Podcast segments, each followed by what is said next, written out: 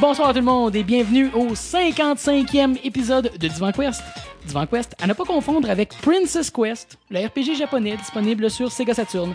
Ça ne se ressemble pas du tout, mais bon, hein, c'est un titre avec le mot Quest dedans. Fait que juste pour contredire GF qui dit qu'on était rendu un gag de divan, toi Je suis Mathieu Bonin, euh, toujours en compagnie de Denis Gravel. Salut. Et de Jean-François Laporte.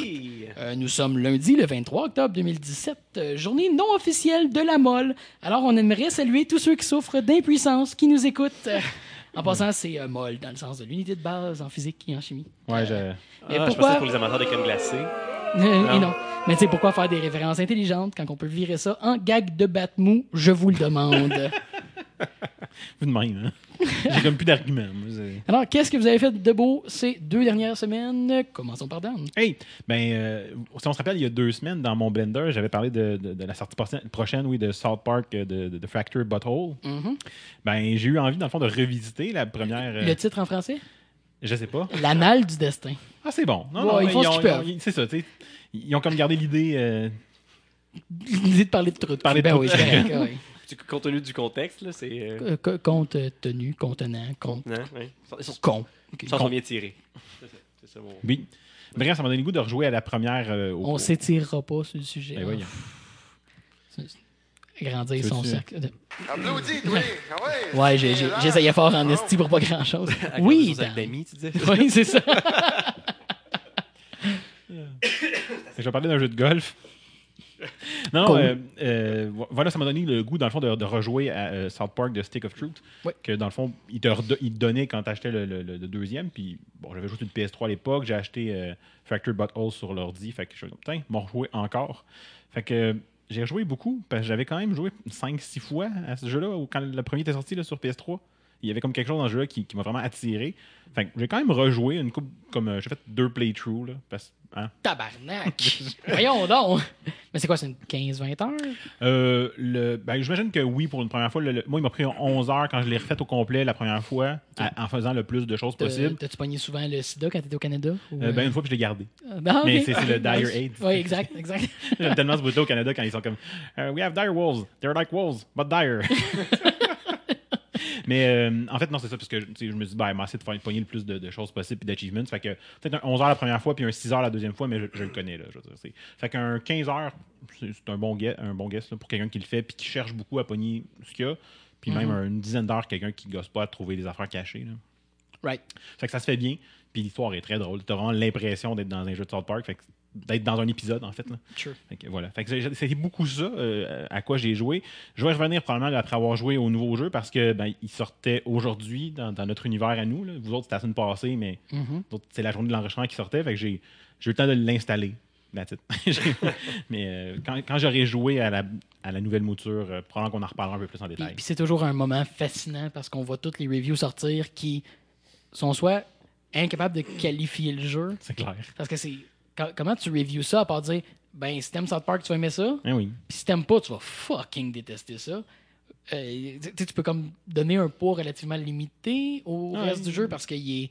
il, il- il réussit très bien à être South Park. C'est un public. euh, Mais- mais Ouais, c'est un public Il- built-in. Il y a des choses quand même euh, intéressantes, puis je pourrais en parler un peu plus en détail, mais le premier jeu, ce qui a fait que j'ai rejoué, c'est c'est pas le fait que tu es dans South Park parce que l'histoire, tu connais. Tu sais, Il y a quand même de quoi des mécaniques qui sont intéressantes, puis mhm. mais effectivement, si t'es pas un fan, les mécaniques vont être assez intéressantes pour te garder avec les Oh, jokes sûr que non. de marde, sûr c'est non. sûr que non. là. Ah non, tu, tu te ferais ben trop chier à. tu sais, si t'aimes pas l'humour de South Park, Ah tu non, peux c'est pas clair. toucher à ce jeu-là. là.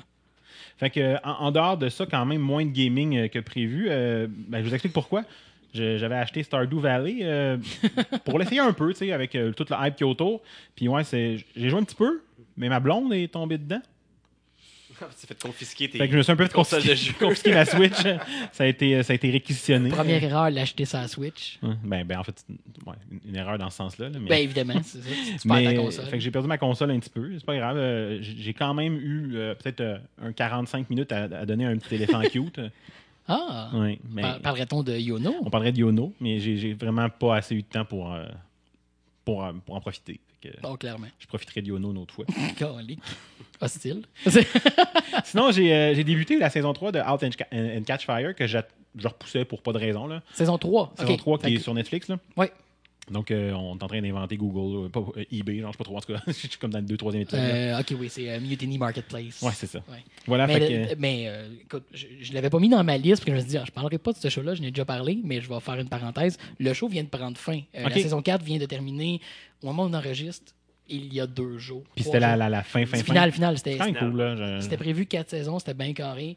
Euh, la, la saison 4 est un masterclass de réalisation. Chaque épisode est. Ça fait penser à Breaking Bad quand ils ont terminé. Le, souci de chaque détail dans chacun des Cool. épisodes à être incroyable.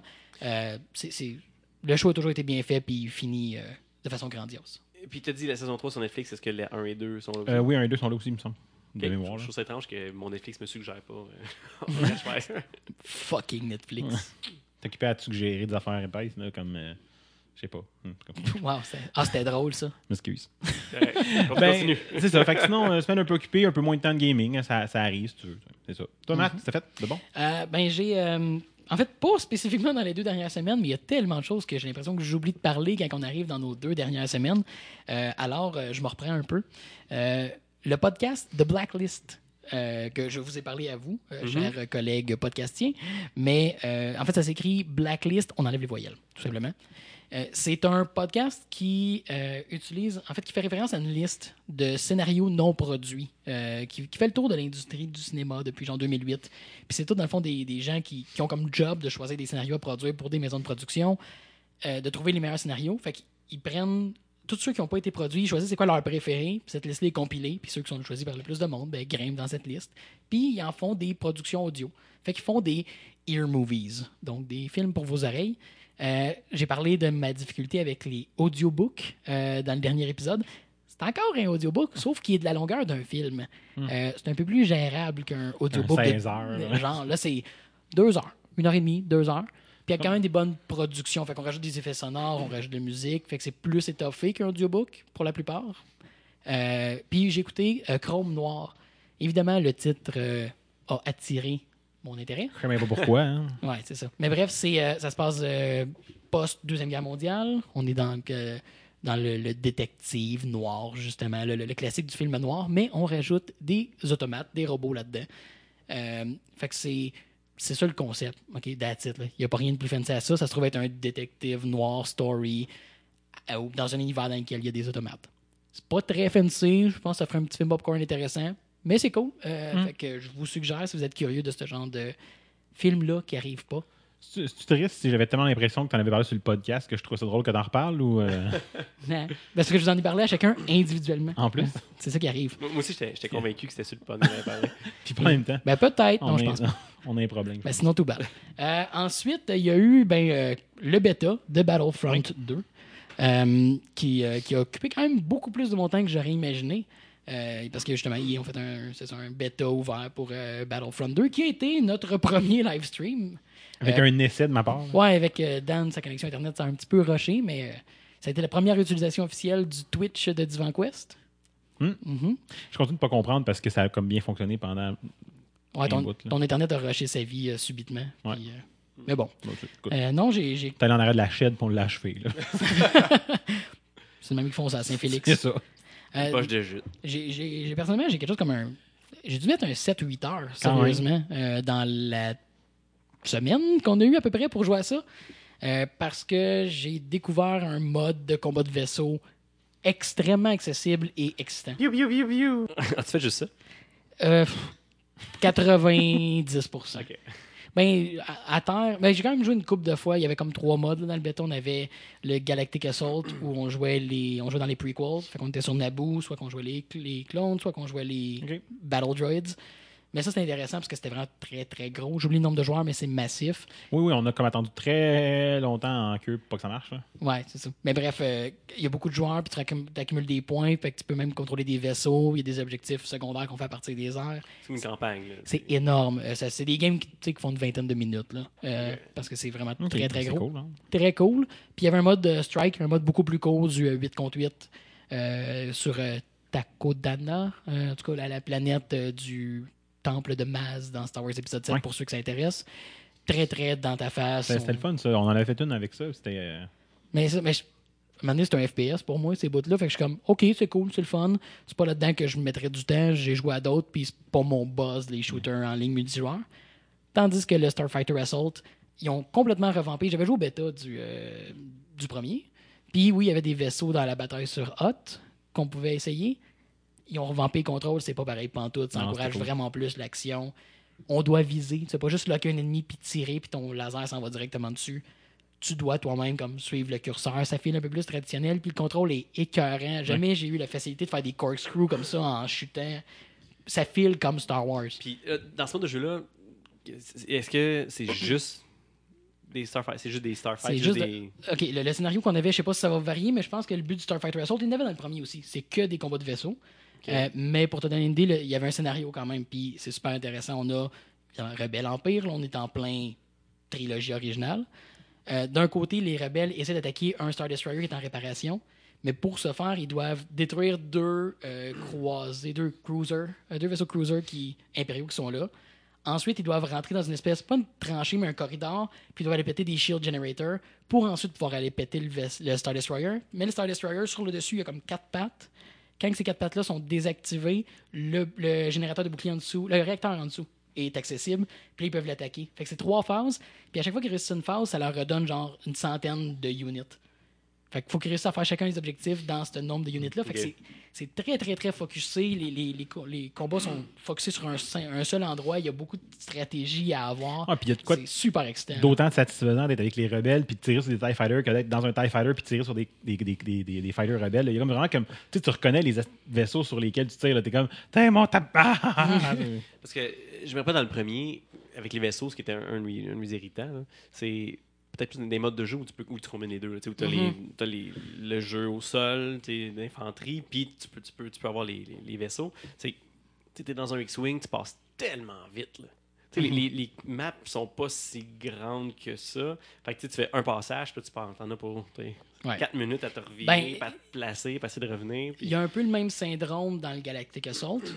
Tout ça par rapport au bêta, évidemment, on s'entend que c'est un échantillon très limité.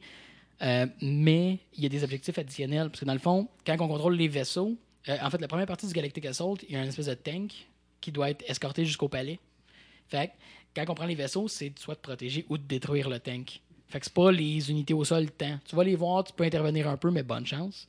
Mais le focus c'est sur le tank, donc protection, attaque. Puis on peut contrôler aussi juste des gunships. Fait que là, on est dans une tourelle, puis là, on va tirer des unités au sol. fixe, là. Mais là, si on joue de l'autre côté, on prend un vaisseau pour essayer de tirer ce gunship-là. Fait qu'il y a vraiment une belle dynamique euh, dans ce mode-là. Ok, fait que c'est pas. T'es pas une arme qui essaie de, combattre l'infanterie dans ton, Non, dans ton c'est ça, X-Wing. tu- t'as un objectif qui est à- Ils ont- ils ont- adapté à ta C'est ça, mécanique. là. exactement. exactement. Fait que bref, euh, ça a été un super beau euh, bêta, mais qui a quand même été un petit peu taché par des discussions autour des lootbox. On en parle un peu plus tard dans le show. Yes. Euh, et finalement, un petit clin d'œil en passant pour le, les joueurs VR qui nous écoutent, les trois que vous êtes. Euh, Il y a un jeu récemment qui est sorti en Early Access qui s'appelle Star Shelter sur Steam, qui est des créateurs de Abode, qui est un escape room en VR, qui est un de mes jeux préférés encore à ce jour, puis qui date des tout premiers temps du VR.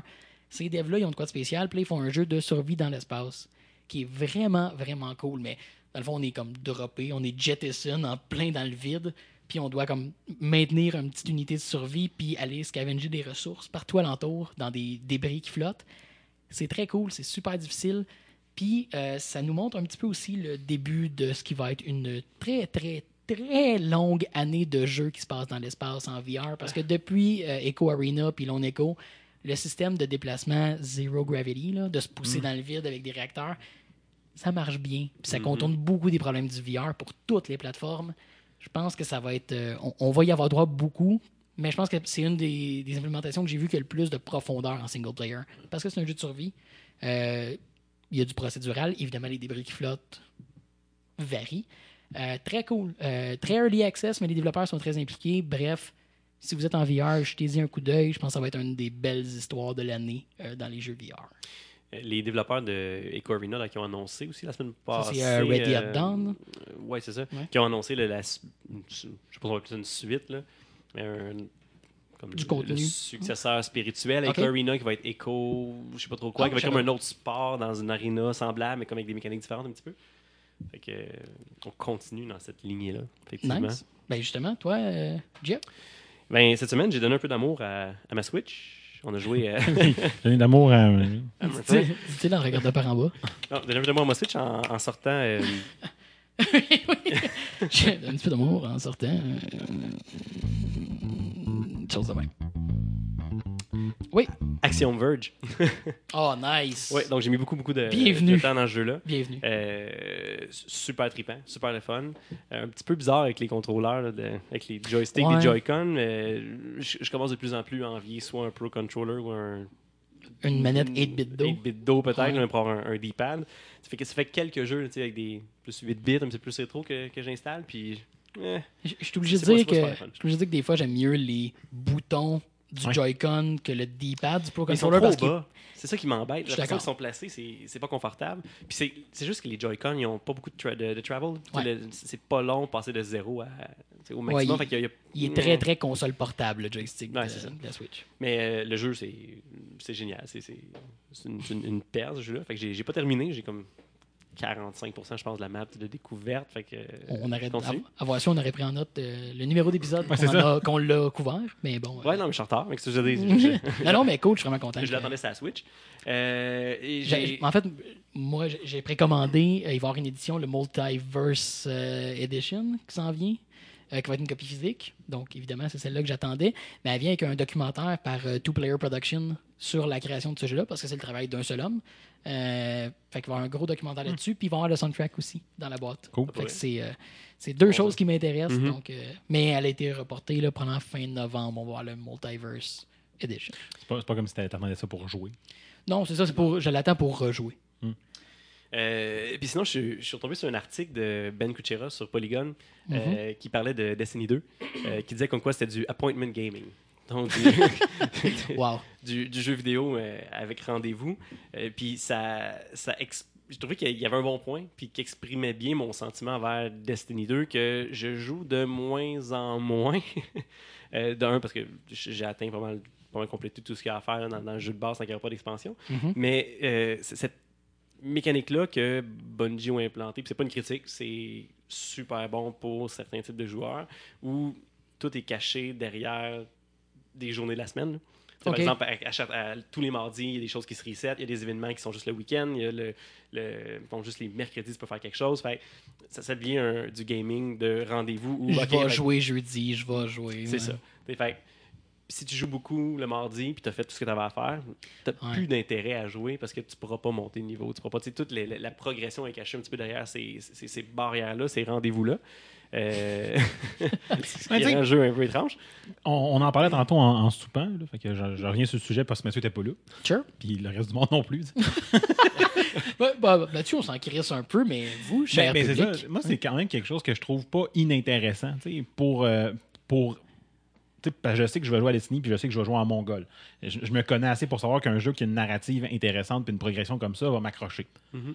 Mais le fait qu'à un moment donné, je vais arriver à un point parce que je, je fais une coupe d'affaires puis il n'y a pas tant de choses à faire jusqu'à la semaine d'après, ben c'est cool, je vais pouvoir jouer à d'autres choses, je vais pouvoir faire autre chose. ça. Je, je trouve ça intéressant, c'est quand même cool. C'est pour ça que je dis que c'est pas une critique de la façon c'est de un faire, fait, ouais. mais c'est c'est un fait qui, qui demande d'approcher le jeu d'une façon différente. Ouais. Ben, je vais me faire l'avocat du diable. Euh, je vois l'intérêt pour eux en tant que développeur de jeu. non, Je vois pas l'intérêt en tant que joueur. c'est Donne-moi le contenu quand moi je joue. T'sais, Je l'ai déjà dit quand on a parlé de Mhm. Diablo 3 qui faisait leur événement rétro. Ouais, que j'ai pas joué pendant C'est tout le temps. pas, c'est pas, c'est pas à toi de décider quand est-ce que je vais vouloir accéder au contenu. Donne-moi-les quand je joue. Moi, oui, c'est un- c'est correct. Mais je comprends ton point. Moi, je sais que si c'est comme ça, moi, je joue à ça. tu sais.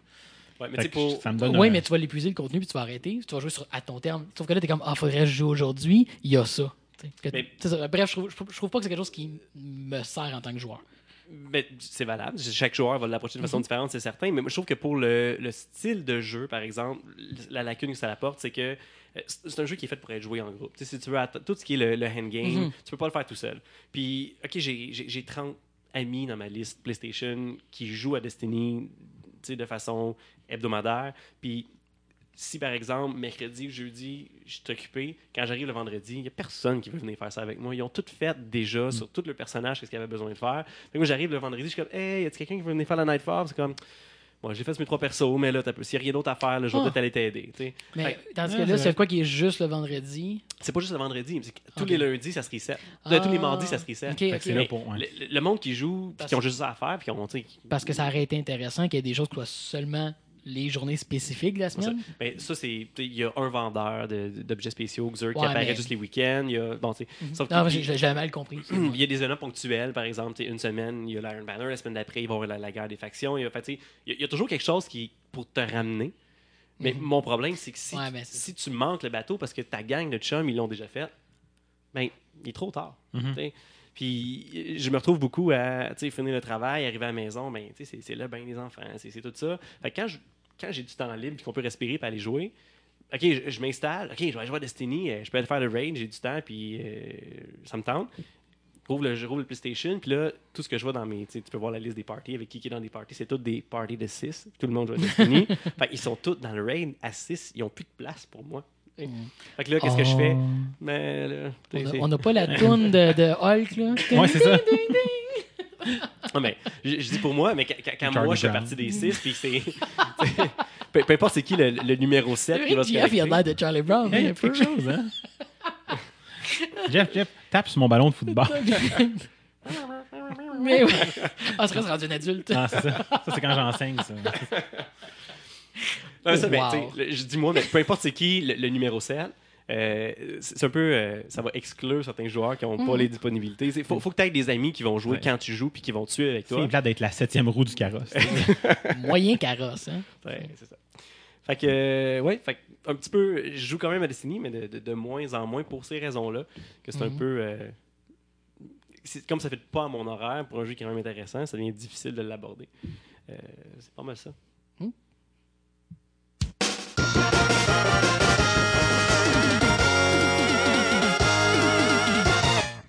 Alors, euh, je continue cette semaine le segment introduit, euh, ben, j'allais dire la semaine dernière, mais il y a deux semaines, euh, où je trouve euh, ben, quelqu'un hein, ou quelque chose de magistralement stupide, puis je vous expose ce moment disgracieux de leur existence pour aucune autre raison que votre divertissement.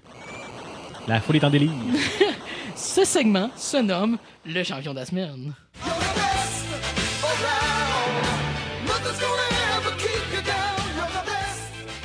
Je m'étonne pas.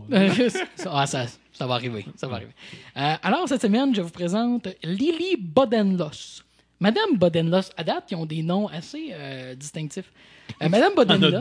C'est un prérequis. Ouais, mais à date, c'est ça que j'ai dit à date. Bon, c'est- pas deux Alain Tanguay. Ouais, c'est ça. des Alain, c'est C'était des- Zalin, c'est distinctif. Ben, ouais, il rentrerait quand même dans le lot. Ou c'est pas deux certains Denis. Ah, c'est ça. Euh, qu'on salue. Je sais J'imagine. pas.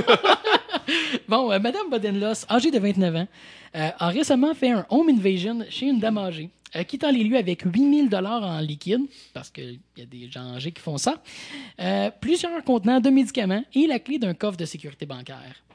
Bon, outre l'évidence, pourquoi se mérite-t-elle le titre de championne de la semaine?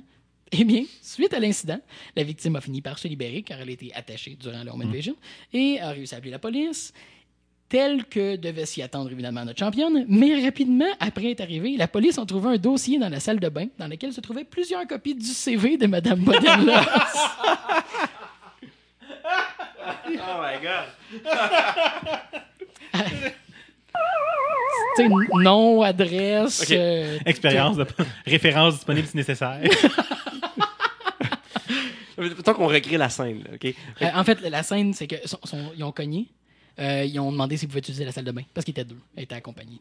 Euh, ils ont demandé d'utiliser la salle de bain. Avec ses CV. Ouais. Je sais pas du... c'était- c'était- ça devait être semi-impromptu, là. Hey chérie, ça te tente-tu d'aller faire la madame? Ben, il faut que j'aille porter des CV Ça après-midi. tente-tu Ben, d'aller faire la madame? On, on- on se fait mamie avec son 8000 pièces dans le pot de biscuits. Ah ouais, ramasse tes Il faut CV. vraiment aller aux toilettes. là. Ah, t'as un CV chez Starbucks puis un Non, mais ils sont allés aux toilettes parce qu'ils ont mis des cagoules puis ils ont sorti une arme. Ouais, moins sympathique, ce Oui, c'est c'est clair, mais, Mais laisser c'est- ses CV, c'est sympathique. Ouais, fait qu'elle a laissé. Fait que c'est pour cette magnifique combinaison de deux genres de stupidité différents, quand même, euh, que je donne à Lily euh, le titre de championne de la semaine.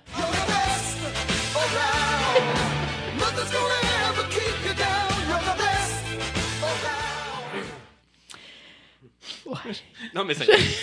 Elle est rendue populaire, on en parle à Divan Quest. Ouais, mais j'ai- j'aime ça aussi de. de- je- ça va toujours être des histoires où ce que je peux nommer les gens parce qu'ils méritent juste d'être humiliés publiquement pour leur bêtise. Publiquement, bon, relativement. là. Ensuite, dans une des hmm, histoires euh, les plus surréalistes de 2017, qui est déjà une année assez weird so far, euh, le jeu Wolfenstein de New Colossus a été attaqué pour sa campagne publicitaire anti-nazi. Bon, OK, je, stipule. La campagne publicitaire du jeu, oui, euh, d'un côté, fait écho à tout le sentiment anti-nazi qui doit malheureusement faire surface aux États-Unis récemment.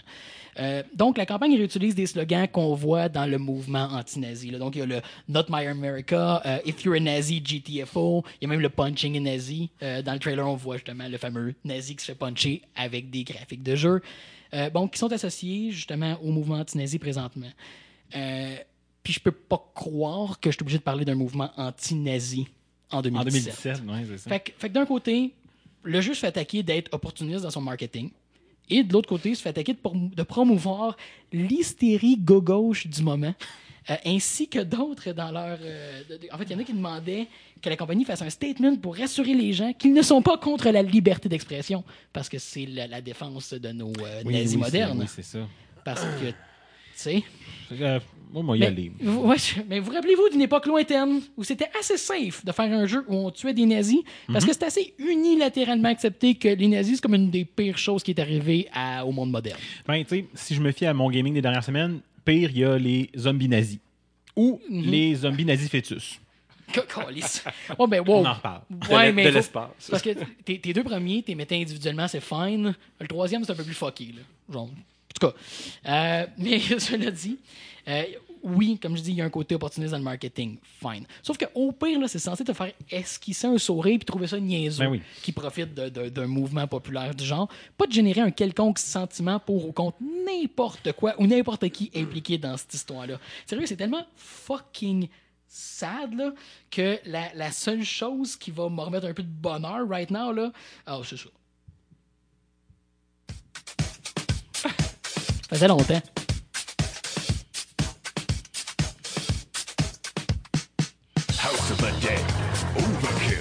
It's not just good, it's fucking delicious. Ça devient. Est-ce qu'on parlait déjà? Je sais plus. Pas grave. Passe Passe à la prochaine. prochaine. J'ai- j'ai- j'ai- On parlait de zombies, c'est ça? Ouais. Ouais, c'est ça. Ouais, ouais. Alors, lors du Oculus Connect 4, dont on va parler dans détail avec Tantôt, euh, Jeff ouais, tantôt. euh, Mark Zuckerberg a fait une keynote où il présente sa vision de l'avenir du VR ainsi que quelques démos des logiciels qui seront disponibles pour la plateforme Oculus, Euh, incluant un lecteur de vidéo 360 degrés social qui a déjà été présenté par avant. Euh, bon, L'idée, c'est qu'on peut se regrouper avec du monde en VR, en ligne, puis on peut, euh, ben, en utilisant des avatars qui nous représentent, qu'on anime avec les contrôles, etc. Puis on peut discuter ensemble, et tout ça en regardant des vidéos qui se passent tout autour de nous, en 360 degrés, bien sûr. Pour faire la démonstration, Timarc a choisi un vidéo 360 degrés filmé par NPR à Puerto Rico, démontrant les dommages qu'a la région récemment. Alors voici un extrait de la présentation de notre cher euh, you can you can get a sense of some of the the damage here that that hurricane uh, that the hurricanes have done, and um, I mean this is one of the things that's really magical about virtual reality is you can get the feeling that you're really in a place, right? I mean, it's, I, I probably should have mentioned this before, but Rachel and I actually aren't even, I think, in the same building in in uh, in, in the physical world Exactly, here. we're in but totally I mean, different we're here. I mean, it, it feels like we're in the same place and we're making eye contact. yeah, we're we talking could, to each we other. high five Yeah, there you go. High five. and Um, high and five. Ils ont pitché des rouleaux de papier de toilette aussi au monde ou. C'est un peu insensible. a- adjective magical. je- je- Ouais.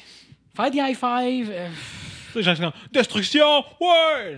Alors, c'est pour ça que tu marques notre deuxième champion de la semaine.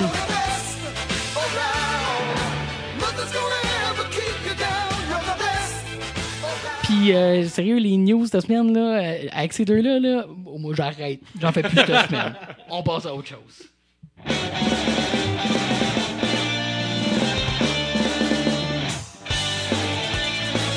Pew, pew, pew, pew. Pew, pew, indeed, mon cher. Ben oui, puis puis indeed. Ben, comme je le disais en intro, j'ai eu moins de temps dans les dernières semaines pour, euh, pour jouer. Donc, euh, ça m'a donné le goût, de, de- plutôt que d'essayer de parler d'un jeu que, que j'aurais pas joué assez longtemps, puis essayer de me tricoter une review à moitié euh, Ou un foulard. là. ou un foulard, Un demi-foulard. un demi-foulard, trop rangé. peut-être. Euh, ben, j'ai décidé plutôt de revisiter un, un classique de mon enfance. C'est c'est mon segment que j'ai appelé le- la nostalgie. Ah, nice. Non, mais on- ben, ça, c'est tellement déjà. Il y a eu un jeu qui s'appelle Nostalgie. Ah ouais? Euh, Ok, cool. mais, mais plus que ça, on, on était dû pour un vrai segment rétro. Genre, je, Ah je me ça. sentais cheap de ne pas le faire. fait que merci. Ben, ça fait plaisir. Ça fait plaisir de pas avoir eu le temps d'essayer quelque chose de plus récent. fait que j'ai ouvert mon armoire de vieux jeux, de, jeux, de vieux jeux, puis j'ai dépoussiéré, mais littéralement, là, une petite cassette grise, euh, pr- presque aussi vieille que moi. Mais pas tant. Quand là, il y a même, une ouais. petite différence. Fait que quand je, je vous donne un indice pour, euh, avec un extrait audio pour savoir de quoi je parle, là. Ah oui, c'est Yeah, Ouais, hein? Il y a- Ouais, c'est, ça- c'est vrai, que- c'est vrai que ça aide pas. Là. Il y, a- il y a comme un problème avec cette tune-là. J'avais comme pas réalisé. C'est. On la trouve dans tennis, baseball, volleyball, entre autres. Tu sais, les, les jeux avec les labels noirs de Nintendo, là. Ouais, y en a une ils ont toutes la même. Je, sérieux, je peux pas croire, j'avais jamais. Pour vrai? Moi, dans ma Mais- tête, c'est tennis. Moi, Ah non, c'est baseball, moi, c'est ouais, ça. Mais tennis, c'est là aussi, puis volleyball aussi. Ouais, j'ai jamais joué à volleyball. Ouais. Puis euh, je me demande si golf l'avait aussi, mais golf a comme juste pas de musique. c'est juste comme pas un approprié. Ouais, ça. un petit slow clap. là, puis- Mais non, c'est le fabuleux Pro Wrestling euh, dont, dont il sera question aujourd'hui. Donc, euh, ce fabuleux jeu. Le légendaire Pro Wrestling. Le légendaire Pro Wrestling. Euh, développé, publié par Nintendo en 87. euh, Donc, il est quand même, je suis quand même plus vieux. Là. Cool. Il a l'âge de mon frère. Tellement intéressant. Hey, wow. Alors, on aimerait saluer tous ceux qui connaissent ton frère, je suppose. hein. Je serais quand même curieux de voir le DRM de veine de nos auditeurs puis ceux qui connaissent mon frère. Là. Arrête de parler de voir des veines sur le show, c'est gênant. C'est une joke de batte. Continue. Voilà, c'est- un des, des jeux de la série Sports, euh, de, de la fameuse série des boîtes noires, comme tu disais, de Nintendo. Euh, le jeu a été pensé et programmé par un seul dude, un seul gars, euh, Masato Masuda. Euh, c'est nice, dans le temps, les, les genres de AAA étaient développés comme nos indies maintenant. là. Ouais, Triple A. Ouais, tu sais, Colique. ouais, ils poussaient ça fort, puis tout, là, Nintendo, puis tout. Mhm. En tout cas, comme, comme le nom l'indique, euh, Pro Wrestling, c'était un simulateur de fléchettes. Je, je peux, je peux me faire ça si tu veux. Ouais. Je le mérite. Ça, ça nous prendrait un public qu'on peut savoir un. ok. OK. Euh, en fait, c'est le troisième jeu de, de NES à sortir, de, de NES, ouais, de, de- de lutte à sortir sur la NES. Euh, Puis c'est un jeu assez- Chronologiquement, le troisième? Tro- chronologiquement le troisième. Après euh, Tag Team Pro Wrestling, je pense, puis euh, Muscle, Muscle. C'est tellement bon, Muscle. euh, qui, qui est quand même un style euh, extrêmement différent de, de- de Pro Wrestling. là, qui est- Oui, quand même, oui. quand même. Donc voilà, euh, ben c'est ça, on peut jouer à un ou deux joueurs, là, comme majoritairement les jeux de sports. Sports. Voilà, euh, en, en fait, si on joue en single player, on peut choisir un des six personnages. là. On a le très générique Fighter Hayabusa avec ses bobettes noires. Le, le très raciste King Corn Can. What? Ah ouais, ouais, c'est un- avec un petit chapeau là, asiatique. là. Il, il est plus jaune, en tout cas. par, un développeur japonais. on Ah a oui. le, le- le bonhomme jaune raciste. C'est ça. nice. Euh, le très bronzé Giant Panther. Le, le très chevelu King Splendor, euh, King Slender, Slender. ouais, avec les cheveux longs et tout. À Le- l'origine du euh, de Slenderman. Évidemment. C'est bien connu. Splenda. Non, c'est meilleur. On a le très cliché monstre des profondeurs dit Amazon, Ouais. puis le luchador non binaire, le Starman. On sait pas trop si c'est un gars, une fille. ou quoi. Ouais, ouais. Fait que chaque personnage va quand même avoir certains moves qui leur sont propres, euh, puis quand même un certain nombre de moves quand même assez nombreux. C'est quand même impressionnant quand on regarde ça.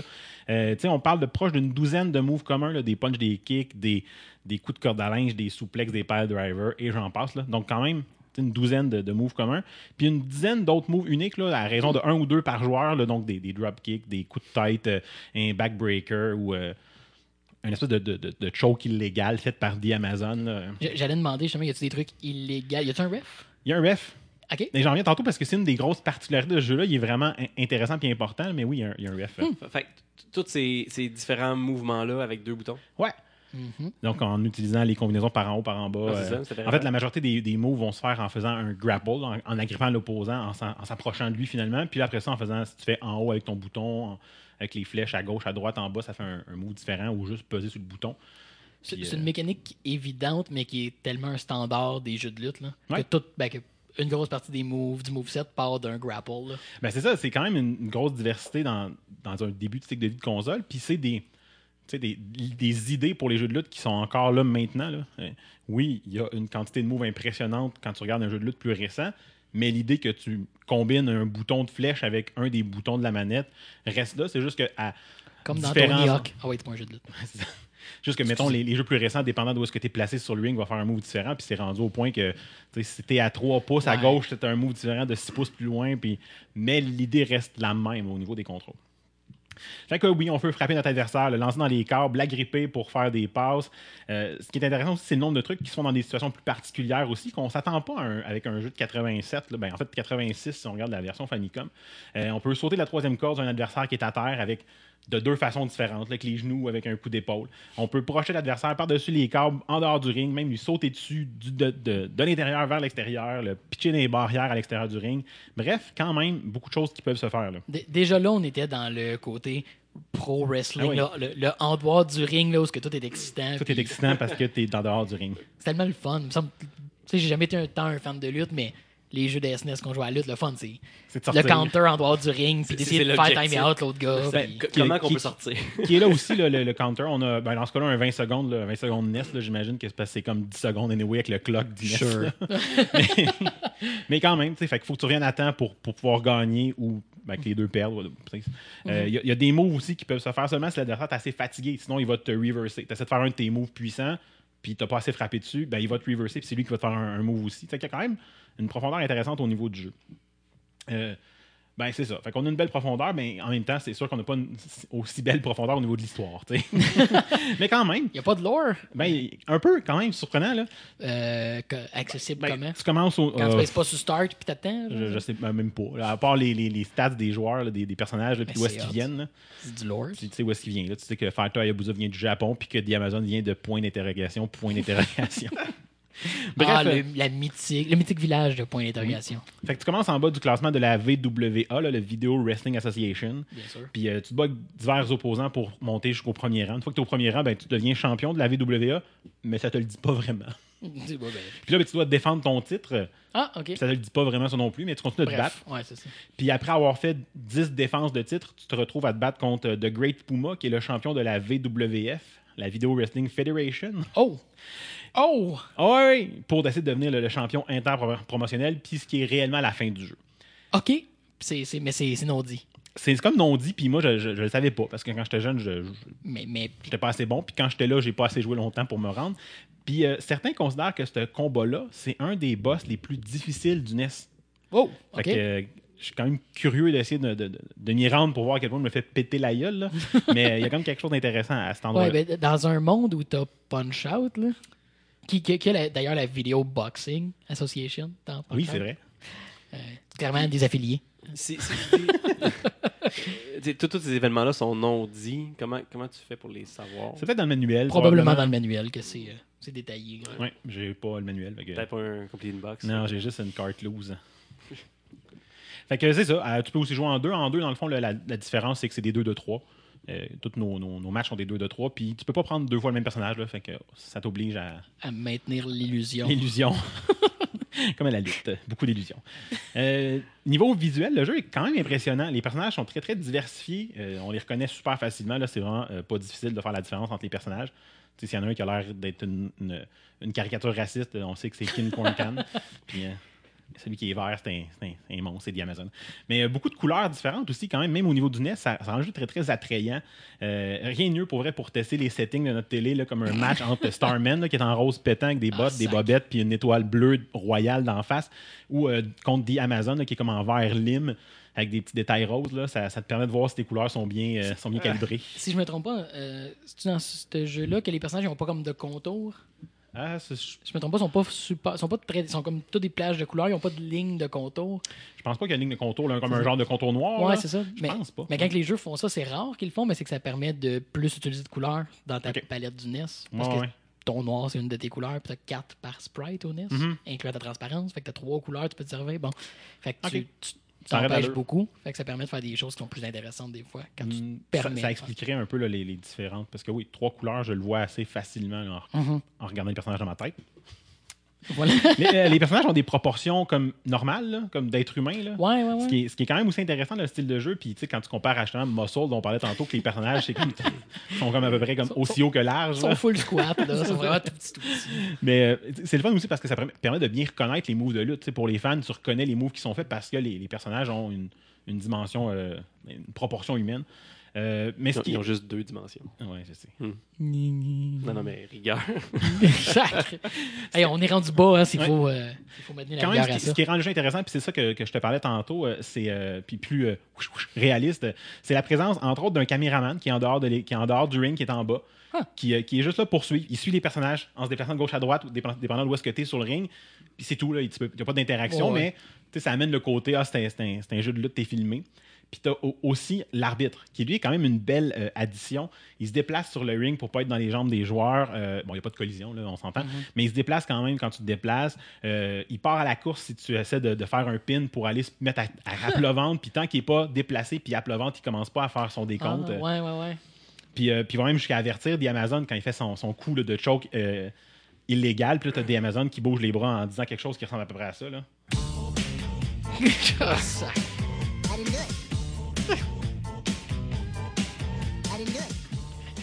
J'aurais voulu l'avoir en français, mais j'ai comme pas trouvé en version québécoise. T'as pas trouvé de j'ai rien fait? Non, je ferais juste comme. C'est pas moi qui l'ai fait ou je suis en, en tout cas La en version française. Ouais, non, tous bien de garder ça en anglais rendu là. C'est ça. Fait que c'est quand même drôle de voir comme le joueur qui fait comme non, non, non, j'ai rien fait. tu sais, Puis tu peux le refaire autant de fois. là, T'es pas disqualifié ni rien. C'est juste comme. Ça, ça l'amène à un côté. euh, Ouais. bon, c'est ça, ce qui, qui- qui est, intéressant. Ça rend ça un peu réaliste. Le réalisme de la lutte. C'est quand même. euh, Il y a quand même une couple de niveaux d'abstraction. tu. Euh, finalement, la trame sonore est étrangement non gossante pour un jeu du début de, NES. là. parce que des fois, c'était c'était- c'était agressant. Fait que euh, non, euh, en 2001, même Game Informer a, a nommé Pro Wrestling comme le 79e meilleur jeu de tous les temps. Wow! En louangeant justement sa trame Ah, ben, sonore. ouais, Game Informer. Ouais, ben oui.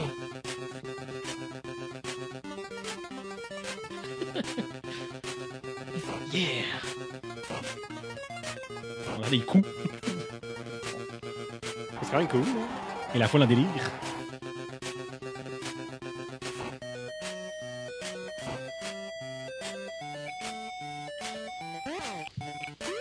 On a un compte de deux, malheureusement, ça, Ah. ça soit fini là. Donc voilà, c'est. le pire, je connaissais la toune, mais je savais pas d'où elle venait. Hmm. Dans ma tête, c'est comme un jeu d'aventure, de guerre, quelconque. La toune est vraiment comme. Ouais, quand même. cool, Et ouais, point, ouais, là. puis c'est un, un- quand même un, un loop assez long, puis avec des bonnes variations. Là. Tu sais, tu joues à ce jeu-là pendant longtemps, tu te tannes pas tant de la toune. Mhm. C'est pas, pas le thème de Pictionary, mais c'est solide. Il y a ça. Donc, euh, c'est ça. Comme, comme dans ma série des jeux de ma série de, de- de nostalgie, euh, c'est un, un jeu qui a aussi reçu des bonnes critiques, de, de- autant à l'époque que récemment. Là. Puis, euh, ben voilà, si vous avez la chance, je vous conseille fortement un beau tournoi là, de, de, à 6 de Pro Wrestling là, pour faire le- tous les joueurs. Ben Il ouais. y en a 6, fait qu'on peut pas. Donc, euh, un beau vendredi soir de même, là, puis euh, vous vous donnerez sûrement vous aussi un beau 1, 2, 3 pattes de divan. Ah, ah, t'as t'as pas un ding-ding-ding, rien? Ça aurait été bon, hein, mais non, malheureusement. Bon, fuck it. Day. Pour la discussion cette semaine, comme on a euh, vaguement teasé, hmm, tantôt, euh, avec la venue du bêta de Battlefront 2, il y a eu du. euh, il n'y a pas juste eu du bon, euh, comme j'ai pu décrire. Il y a eu aussi euh, beaucoup de discussions autour des loadbox qu'il y a dans le jeu. Parce que le jeu utilise une mécanique de loadbox. Bon, vous, connaissez probablement le principe, c'est beaucoup de jeux qui l'utilisent, mais on joue, on accumule des points, ça nous donne des coffres qui sont meublés d'équipements au hasard, et cosmétiques et utiles au jeu, mais de façon aléatoire. Mais euh, ça a été mentionné qu'on va pouvoir les acheter avec du vrai cash. Ce qui fait que soudainement, on n'est pas dans le monde de Overwatch qu'on a seulement des objets cosmétiques. Là, c'est des objets qui vont modifier nos, nos aptitudes dans le jeu.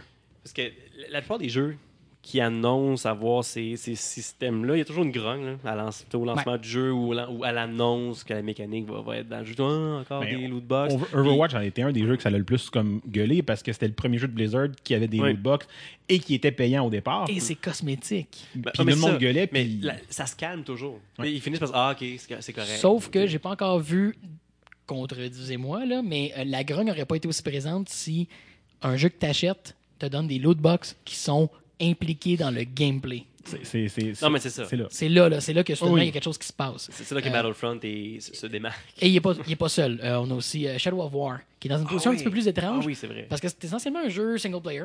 Euh, le jeu Lord of the Rings. bah, bah, J'oublie le nom complet. La là, suite mais- de Shadow of Mordor. Merci. Oui, parce, parce que j'ai écouté une vidéo justement quelqu'un qui l'appelait Shadow of More Dollar. là. Ah! Ah, c'est- comme. C'est comme cringy puis quand même Ouais, intelligent. ouais, là. c'est ça. Comme. J'aime ça, mais en même temps, fuck off. Euh, euh, oui, dans Shadow of War. Euh, mais vers le quatrième acte dans le jeu, parce que présentement, ce qu'on a comme information de Shadow of War au moment où on enregistre, c'est juste dans les mains de certains reviewers que le jeu est placé, puis ils sont moins généreux, Warner Bros, avec leurs euh, clés. Donc, il n'y a pas autant de monde qui ont touché que Battlefront 2. Mais dans le quatrième acte du jeu, tu peux euh, défendre ta forteresse contre d'autres joueurs qui peuvent aller l'attaquer, mais comme en du multiplayer indirect. Ce qui fait que si tu as des orques dans ta forteresse, ils peuvent mourir pendant que quelqu'un d'autre l'attaque. Ce qui fait que ce que tu obtiens dans ton loot box peut mourir. Ah, c'est Ce que terrible. tu peux acheter peut expirer. Wow. Puis euh, il semblerait qu'une des, une des fins possibles du jeu soit, soit cachée derrière un, un segment vraiment extrêmement grindy du jeu qui serait Ouais. allégé par ces lootbox-là. si Je tu vais, les euh, je vais attendre d'avoir des, des reviews hands-on pour ça parce que je- ça serait vraiment fucking dick. Puis je vais, je, je vais présumer que ce vrai tant que ça sera pas confirmé à 100%. Parce que ça me fait. Mais le, le- le- Sauf que même si c'est pas confirmé, la, la rumeur est là, puis les gens Le parlent. discours est le là. discours est là, les gens parlent. Ouais. mais c'est ça, c'est le bout où est-ce que. Puis je comprends les gens d'être fâchés à quelque part. Là. Genre, j'achète un jeu, puis tu me dis que pour avoir une expérience facilitée, mettons, faut, faut que je mette d'autres argent en plus. Parce que c'est un peu ça que j'ai entendu dans certains argumentaires, puis je comprends l'idée, puis je suis un peu d'accord. C'est. Fait que là, le jeu sort, tu payes ton 80$, puis le gars qui décide de mettre un 100$ de plus, là, ben, tu vas te faire pétaille si tu vas jouer en multiplayer, parce que quand on parle de Battlefront, ben, puis même chose pour Shadow of War, c'est c'est l'aspect de multijoueur qui, qui rend ça que. Exact. tu. T'as un avantage sur quelqu'un parce que tu décides de dropper ton propre cash au lieu de grinder ou de ramasser les points qui te permettent d'acheter ces boîtes-là dans le jeu sans mettre d'argent. là. je veux pas amener la discussion dans ce sens-là, mais j'ai j'ai toujours détesté, ben pas ce que tu dis là, Ok, mais ouais, ce que je vais préciser, Euh, mais j'ai toujours eu de la misère avec le fait que les jeux multijoueurs en ligne aient un système de progression Oui. où qu'en jouant plus, tu deviens plus fort. Ce qui devrait être comme l'inverse complet. Là. Tu Mhm. devrais faciliter tes nouveaux joueurs. Parce que, en fait, euh, il y, a- il y a des designers de FPS qui l'ont euh, confirmé, là, que quand tu commençais, souvent, tu avais un boost de dommages additionnels pour tes premières Ah, games, bon, pour te donner goût. Tu avais des wins tes premières fois, puis tu avais le goût de jouer après. Ça, tu Euh, je me rappelle plus c'était quel Ouais. jeu, Ouais. mais je pense que c'était un Halo euh, qui disait que t'as comme un, un boost tes quelques premières games, puis après ça, il l'enlevait. Ce qui devrait être la norme. Tu dois faciliter l'accès à tes nouveaux joueurs, pas récompenser ceux qui sont censés être meilleurs à jouer en leur donnant des avantages mécaniques. C'est pas ça la discussion, mais ça vient rajouter à ça. C'est que là, soudainement, ton avantage mécanique, qui est déjà absurde, à mon avis, qui devrait pas exister, tu le complémentes avec le fait que quelqu'un peut arriver day one. C'est quelque chose qui existe beaucoup sur mobile, là, anyway, là. Ah oui. Euh, ce genre de mécanique-là. Mais là, tu l'amènes dans un jeu que quelqu'un paye 80 balles, puis que le monde va jouer des milliers d'heures. là. Ben, tu, tu perds du monde, là. Mais Ouais, vas-y. de mon point de vue, c'est pas nouveau. Là. Moi, je trouve, je trouve que c'est pas nouveau parce que je- je vois l'utilisation qu'ils en font pour le rendre monétaire, c'est nouveau. Le, le Ouais. fait de le vendre, c'est nouveau. Ouais. Mais reviens à Diablo. OK? Euh, ou, Le euh, marketplace, tu parles? Peu, peu importe. Diablo Diablo, 2, 2, disons, dans ouais, le temps, là, ouais. où tout s'échangeait avec des Stone of Jordan. Tu sais, Tout le monde courait des Soges. C'est un, c'est un, c'est un RNG. C'est un, c'est un drop random dans le jeu Mhm.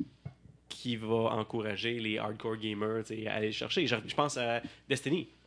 Ok? Tous les objets que tu ramasses dans le jeu, en fait, c'est des engrams. Fait que Mais- tu des Sauf que des là, tu parles- tu d'un jeu- une loot box. Mais là, tu de création de valeur intrinsèque. Tu parles de récompenser les joueurs de façon variable pour créer une économie à l'intérieur du jeu. Tu peux-tu, à, à Destiny 2, mettre 100$ piastres à ta poche puis avoir ces items-là sans les avoir comme et travaillés? Non, à Destiny, c'est juste des, des, elle, cosmétiques. est, elle est là la distinction, je pense. Exact. C'est que le fait que tu aies un avantage en jouant beaucoup, ça fait partie du design du jeu. c'est pour ça que tu disais c'est pas là qu'on va aller sur notre discussion parce que c'est une autre discussion Ok, complètement. j'ai juste pas été assez clair. Veux- C'est que t'achètes un jeu, Ouais. puis l'expérience complète du jeu est cachée derrière les drops random. OK. T'sais, Ok, mais, mais Moi, moi, je vois un parallèle entre ça puis les lootbox, c'est la même chose. La différence, c'est que Ben- tu peux tu peux cheater le drop random en, en payant, mettons. Ben, c'est ça, mais le problème, c'est que tu peux contourner l'expérience traditionnelle. Peux contourner ce que les autres joueurs vont vivre parce que toi, tu payes plus. Parce que quelqu'un peut pay to win. C'est ça l'argument. C'est que soudainement, ces jeux sont pay to win. C'est-à-dire que si moi, aujourd'hui, euh, Battlefront 2 sort, je mets de l'argent, je suis plus fort que tout le monde. Puis Ouais. Battlefront 2 était vraiment. euh, en fait, c'est- les valeurs du bêta, puis les développeurs ont pris la peine de faire une sortie pour dire ce que vous avez vu dans le bêta, là, c'est pas ce qu'il y en est. Fait Ouais. faites attention, là, OK? Parce que il y a un boost, mettons exemple pour Boba Fett. Il y a un boost que si tu es en train d'utiliser ton, ton attaque en jetpack, Ouais, tu- as tu viens- 100% d'invulnérabilité. Tu as, un damage reduction. Niveau 1, il est genre à 30%, puis bref, il monte jusqu'à 100%. Ça fait que quand tu fais ton attaque spéciale dans les airs, tu deviens vulnérable si tu es level 4. Fait que si tu mets ton cash, t'achètes, tu t'en vas level 4, bonne journée. Puis ce qui arrivait dans le bêta, qui semblerait va pas être le cas dans la vraie version, je sais pas si c'était en réaction ou c'était déjà le plan. Bon, probablement un mix des deux. Euh, quand tu achètes, quand tu obtiens des cartes, ça fait monter ton level. Puis ton level te permet d'équiper plus de cartes. Wow. Fait que c'est un qui informe l'autre. Fait que si tu payes, Ça ton level monte. Fait que tu as trois slots de cartes qui se débarquent les niveaux, mais le niveau, tu l'obtiens si tu achètes du stock. Fait que tu, te ramasses- tu peux arriver de Day One d'avoir trois cartes équipées avec des boosts de 100% de healing. Euh, tu as, même un skill qui te permet de regagner de la vie quand tu tues un ennemi avec les Stormtroopers qui va jusqu'à 40% de regain de vie. c'est ça. Il y a une discussion, peut-être une autre causeuse, une autre Ouais. discussion sur le fait de ramasser des choses qui te permettent de commencer une game plus fort que d'autres versus d'autres jeux qui te permettent de commencer ta game au même point que tout le monde, puis ton expérience fait que tu es meilleur. là. Ça, c'est une autre discussion. Mais moi, ce qui, ce qui- ce qui est, ce qui est le problème dans cette situation-là que Battlefront, c'est que ton argent te permet de passer à côté. Tu sais, c'est pas parce que tu as beaucoup joué que tu es plus fort, c'est parce que ton argent te permet de passer à côté. Puis Puis, puis je suis pas un fan de ce que tu décrivais. Là. Moi aussi, c'est le genre d'affaire qui fait que je joue pas à ces de jeux-là. Parce que c'est comme, OK, tu vas jouer 1000 heures, tu vas avoir plein de de gréements Ouais, pour être plus fort, puis c'est plate. C'est ça. Mais, Mais en fait, moi, c'est le fait de t'accomplir, mettons, une quest X, euh, puis t'as une reward moyenne, puis l'autre joueur va faire la même quest que toi, puis lui Ouais, va faire ça. Oh my god! Tu sais, comme, un- on, a, on, a, on atteint le même investissement en termes de Mais- temps, en termes mais- d'effort. mais un construit sur l'autre. Effectivement, c'est pas, c'est pas, le- c'est pas ça le, le- le débat des lootbox. Sauf que justement, le fait que tu sais jamais ce que tu vas avoir, le fait qu'il y a du hasard, quelqu'un peut se faire comme, ben moi, le hasard, là, je m'entorche, là, je vais en avoir 100 sticks de boîte, fait que je vais te les avoir les drops, parce que même si mes 50 premières sont pas bonnes, je m'en fous, je n'achète plus. Fait que c'est comme si tu, tu, tu compounds le random. tu sais. Tu sais, Puis autant que je l'accepte bien dans un jeu qui est au départ free-to-play comme Hearthstone. Sais, je sais que je serai jamais au niveau compétitif, ben, pour un paquet de millions de raisons, là, mais qu'un joueur qui achète, euh, quand l'expansion sort, euh, 300 paquets puis qu'il y a toutes les cartes d'un coup, euh, euh, je vis avec parce que ben, c'est un jeu qui est free-to-play. Quelque part, il faut qu'il le monétise, puis c'est par acheter des paquets que tu peux aussi gagner, mais à très, très moins grande vitesse en, en jouant. Au moins, j'ai pas payé 80 balles juste pour pouvoir jouer au jeu. Il y a comme une, y a- y a- distinction que moi, personnellement, je fais là-dessus. Puis elle me dérange bien plus la lootbox payante qui amène un avantage dans, de jeu Ben oui. dans un jeu que j'ai acheté que la lootbox qui est payante si tu veux puis que c'est juste de- du cosmétique dans un jeu que j'ai acheté ou que la lootbox payante qui peut amener un avantage dans un jeu que j'ai pas payé. Ma, ma crainte par rapport à ça, moi, c'est. Ben, de un, on, on voit le chemin qu'il a dessiné, qui nous a amené exactement jusque-là. Ben oui. Euh, les jeux de cartes ont un modèle naturel qui a amené l'existence des lootbox. Ben oui. Mais de un, là, les lootbox, même sans le cash, c'est une mécanique de marde. ok? Oui. De me faire donner du stock random qui n'a pas rapport avec mon expérience intégrale de jeu, là, qui me donne un taunt, qui me donne un costume, qui me. Ah, là, j'ai un power-up. Ah, là, j'ai une micro. ben, j'ai, une, une monnaie qui me permet de crafter des cossins pour avoir d'autres lootbox. Tu me donnes du stock qui parle de la façon qu'on joue plutôt que de parler du jeu. Moi, ça m'écœure bien raide. Ouais. Tous les jeux free-to-play là, ont genre 7-8 sortes de monnaies. Là. Ça me fait juste penser à ça. C'est tellement comme complexe pour quelque chose qui me fait pas jouer. Euh, fait que d'un, j'ai ça en horreur. Puis là, on commence à rentrer ça dans du gros triple A. Euh, puis pour ceux qui ont déjà joué à des jeux de sport de EA sur console, là, le terrain a été tapé. Là. Ils ont fait les tests avant. Parce que si on parle de Ultimate Hockey Team sur euh, les jeux de sport de EA, t'achetais des cartes de joueurs, c'est des contrats. Fait qu'ils ont une durée, ils ils ont une expiration. Euh, fait que tu peux les acheter avec du vrai cash. C'était déjà là dans les jeux de sport. Sauf que vu que c'était comme pas les gros Christie de, de, de Battlefront, de Battlefield, de Call of Duty, ça a comme resté en Ça marge. sous silence parler. Ouais, c'est ça. Ça a toujours été là. Puis plus que ça, dans le cas de NHL, euh, il y a quelques années, t'avais- quand tu avais le mode E ESHL où tu jouais comme la carrière d'un joueur en ligne, bon, c'est pas vraiment une carrière normale, mais bref, tu jouais ton propre personnage que tu joué dans des games en ligne, tu avais une progression. Ton bonhomme, au début, c'était un chaudron. Là. Mais ça, t'a- t'appellerais-tu les mécaniques de RPG On en reparlera. Oh, on s'en reparle la semaine prochaine. Euh, non, mais ton bonhomme, c'est un fucking chaudron. Il est injouable, mais tu mets 5$, t'achètes le starter pack. Ah, là, d'un coup, t'es. Puis là, t'es comme correct. Puis sérieux, je connais personne qui jouait pas avec le starter pack. Mm. Pour commencer, c'était injouable.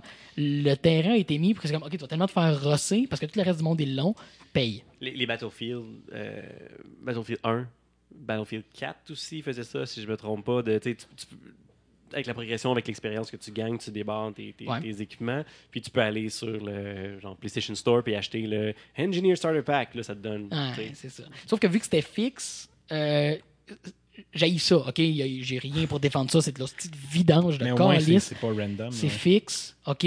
Puis tu fais juste sauver du temps. Euh, tandis que là, l'avantage est quand même, il peut comporter, ça peut être plusieurs heures, des dizaines, des vingtaines, des trentaines d'heures que tu peux sauver. Tu peux skipper l'arc de progression complet. Puis là, il y a un gros débat aussi qui rentre au niveau du fait que c'est du gambling. Oui. C'est que tu mets de l'argent pour un résultat inattendu.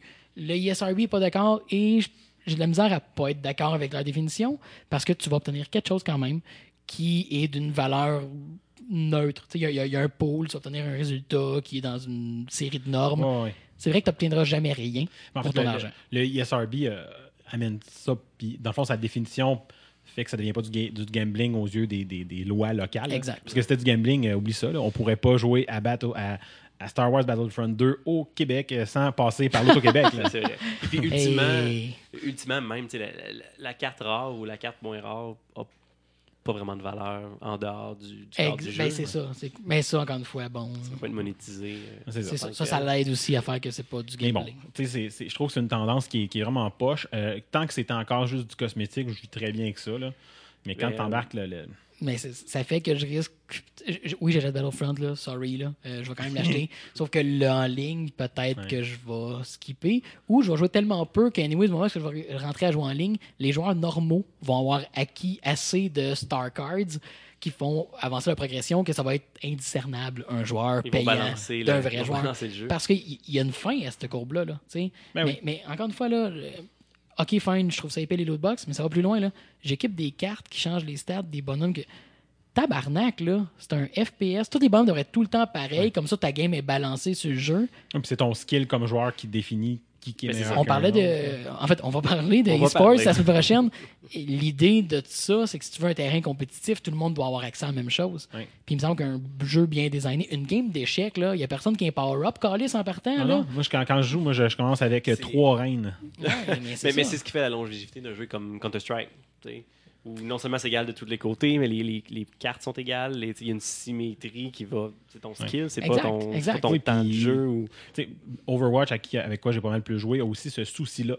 Que ce soit Mm. égal. Sais, Les lootbox dans Overwatch, ben, ils te donnent que ton bonhomme il a un skin différent ou ben, il, il va dire un emote différent ou son tag va être différent, mais on s'en calisse rendu là. Quand je parlais du chemin qui nous a mené là, les items cosmétiques ont quand même Ouais. normalisé ça. C'est clair. Le fait qu'un jeu te donne des lootbox, c'est comme, OK, c'est fine. C'est juste comme cosmétique, fait qu'on passe à autre C'est chose. ça. Sauf que là, soudainement, hop, ça l'est plus. Comme, oh shit. Ouais. Non, c'est c'est poche parce que je- Puis, je, pense, je pense quand même que dans Battlefront, l'impact va être relativement minime. Parce que les cartes que tu obtiens, tu peux, avec des, crafting parts, tu peux les upgrader d'un niveau à l'autre. Fait que quelqu'un qui pogne une carte level 4, tu peux prendre une carte level 1, puis avec des crafting parts, tu vas rendre level 4. Euh, tu vas pouvoir faire tout ce chemin-là sans que ce soit si pire que ça, s'y rendre, je crois, euh, à ce que j'ai vu. C'est encore le bout où est-ce que tu achètes un jeu et tu n'as pas l'expérience complète. Il faut que tu achètes le DLC, il faut que tu achètes des. Ben- Ou tu peux acheter le lootbox pour accélérer ta progression. Comme. Mais c'est que ça finit par informer le design. C'est ça, moi, que je déteste. Ouais. C'est que le jeu est modifié parce qu'ils savent que tu peux payer pour être meilleur. Donc, ils ont intérêt à rendre le jeu biaisé du côté du joueur payant. Fait que ton expérience pour quelqu'un qui paye pas va être négative, va être moins intéressante. Ou va être comme Ah, là, ça va être long à voir ça. Si je payais 5$, je l'aurais déjà. Bref, tu modifies ton design dans le but de le monétiser, comme on voit avec les jeux mobiles. là. Les jeux, ah, ben là, tu peux plus jouer. Ou Ah, tu meurs là, mais donne-moi une pièce, ça va pouvoir continuer. Euh, tout, ce f- tout Ouais. ça vient informer le game design puis va nuire à un jeu qui est autrement excessivement solide.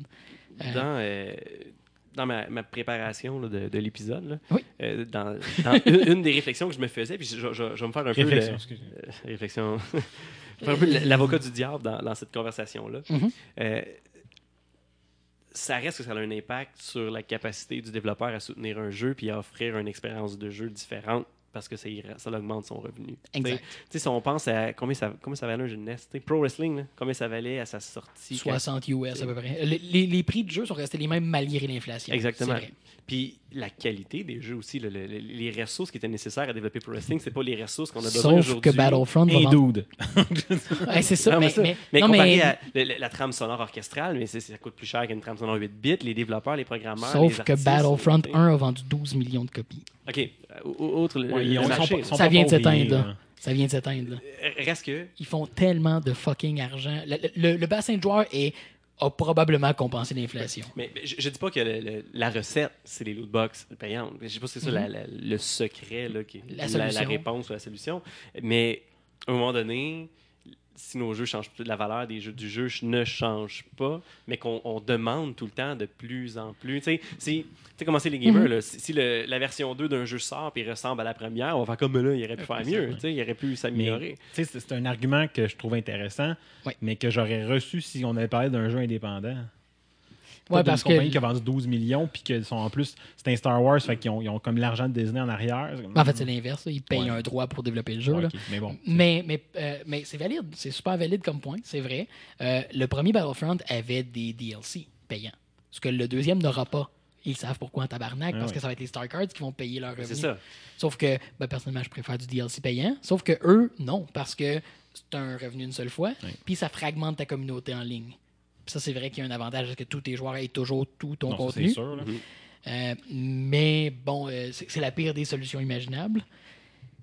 C'est ça. Puis d'un jeu comme Star Wars Battlefront, c'est de la bullshit. Ils vont faire tellement de fucking argent là, que. tu sais, Mais, mais c'est vrai. c'est- Le fait est qu'il faut qu'ils trouvent moyen de. En fait, ils cherchent des façons de faire plus d'argent avec des coûts de développement qui augmentent pour les jeux. Je pense à un jeu, tu sais, les- un Division, un Destiny, qui t'achètes le jeu une fois, puis tu t'attends à une durée de jeu d'un an, deux ans, trois ans, Mhm. avec ton même 60, 70 dollars, mettons, tu sais. Ben, à un moment donné, il faut, faut qu'ils payent le serveur, il faut qu'ils payent la maintenance, il faut qu'ils payent les mises à jour, il faut qu'ils payent... Exact. Ah, Puis les, les- les expansions sont quand même espacées. Il faut faire vivre le jeu pendant tout ce temps-là. Il y a des, il y a des gens qui Ouais. travaillent tu sais, 24 heures sur 24 C'est- à regarder des écrans, regarder du monde jouer. Y a-tu des bugs? C'est des. c'est un problème qui cherche une solution. Je refuse celle-là. Non, non, ouais, je suis entièrement d'accord. C'est- le bout où est-ce que la, la communauté a dit Moi, je suis tanné de payer 15$ par mois pour avoir accès à un jeu. Je veux plus le payer. Fait qu'ils cherchent une nouvelle façon de monétiser. Absolument. Mais je suis d'accord avec Mathieu que cette solution-là, C'est c'est la pire parce qu'elle informe le design du jeu. Elle va modifier la façon que, que les jeux sont construits négativement. Mm. Euh, fait que je peux pas être en support de ça. Trouve une autre façon de me faire payer, mais pas de modifier le jeu. hey, on. Parle de quoi de plus joyeux? Il me semble qu'on est en train de devenir en. Ouais. On va aller remercier du monde, c'est pas mal plus le fun. Hey! On mérite pas On mérite pas T'es en train de On pomper. mérite pas Alors- On est tout petits On est à chier Alors, euh, on aimerait remercier ceux qui nous considèrent comme du DLC perpétuel. Euh, Ceux qui font des microtransactions chaque mois pour nous payer. euh, on est comme un loot box, tu sais pas ce que tu vas avoir, mais tu doutes qu'il y a probablement un gag de batte dans la boîte. Pas très Genre. cosmétique non plus. Ben oui, c'est cosmétique, il y a du visuel maintenant. C'est vrai. Vous si avez... tu payes, tu as accès à du visuel, tu peux voir. Euh, qu'on fragmente notre communauté. ça. Tu peux voir ma cassette de... Calice. tu peux voir ma cassette de Pro Wrestling que j'ai mis devant moi. Tu, tu nous aides pas, Jeff. Tu nous aides vraiment. On essaie Mais, de euh, pas faire des gags visuels. Mais merci. Merci à ceux qui nous considèrent comme un DLC. Merci. Ouais, c'est ça. Écoute, j'ai, absolument, on a un speech là, crafté pour ce petit bout-là, mais euh, merci, gang. Merci. Euh, that's it.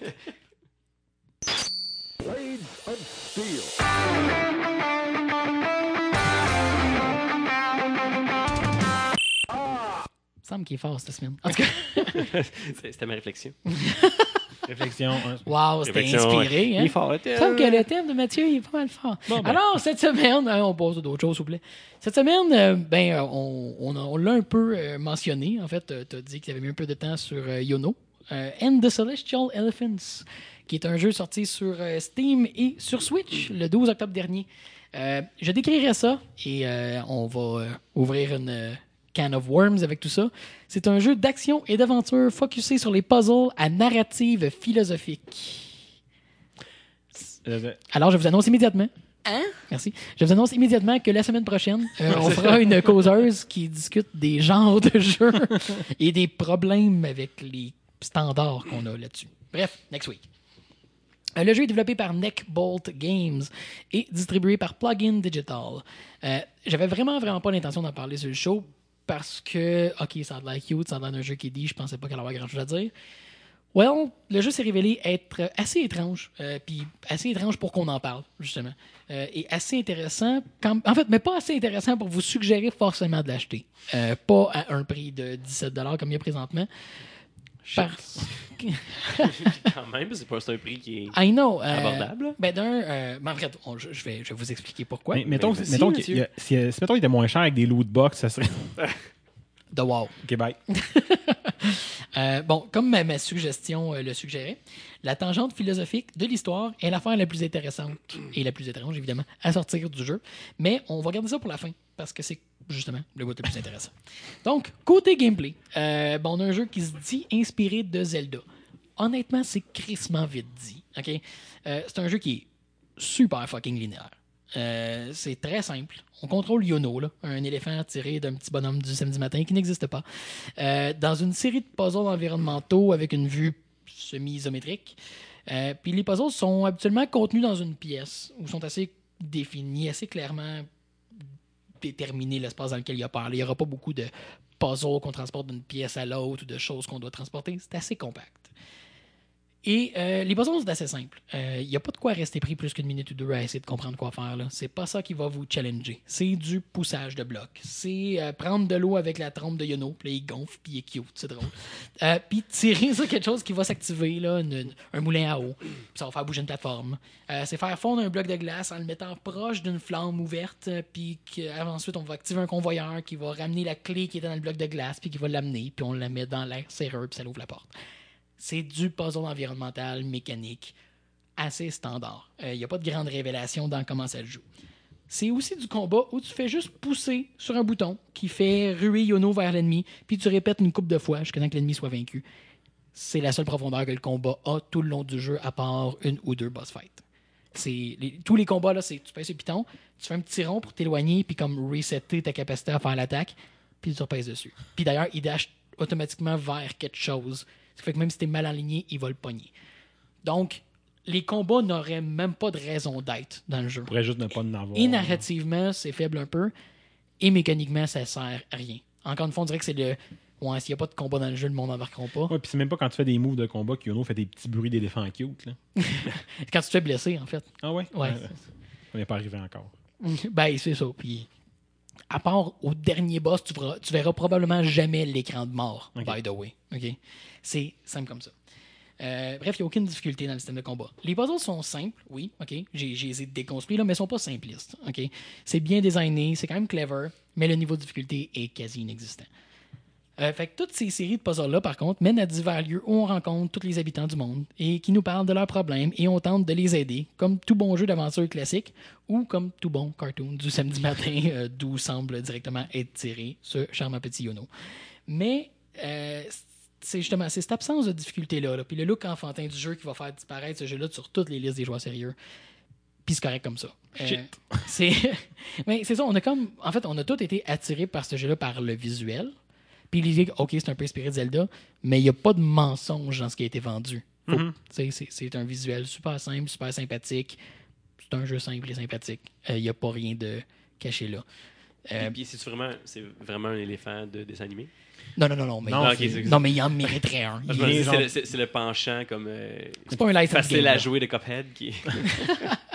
Non, mais tu, peux- tu vas sûrement en parler. Là, le fait que c'est comme. De tout ce que je comprends, c'est que c'est une constellation qui, qui prend forme sur Terre. Là. Ben, c'est là qu'on y arrive, Oui. OK? Parce que les- sinon, je n'aurais pas parlé. Ce que je viens de faire, c'est, vous le savez, c'est un jeu qui n'est pas si intéressant, on n'en parlera pas.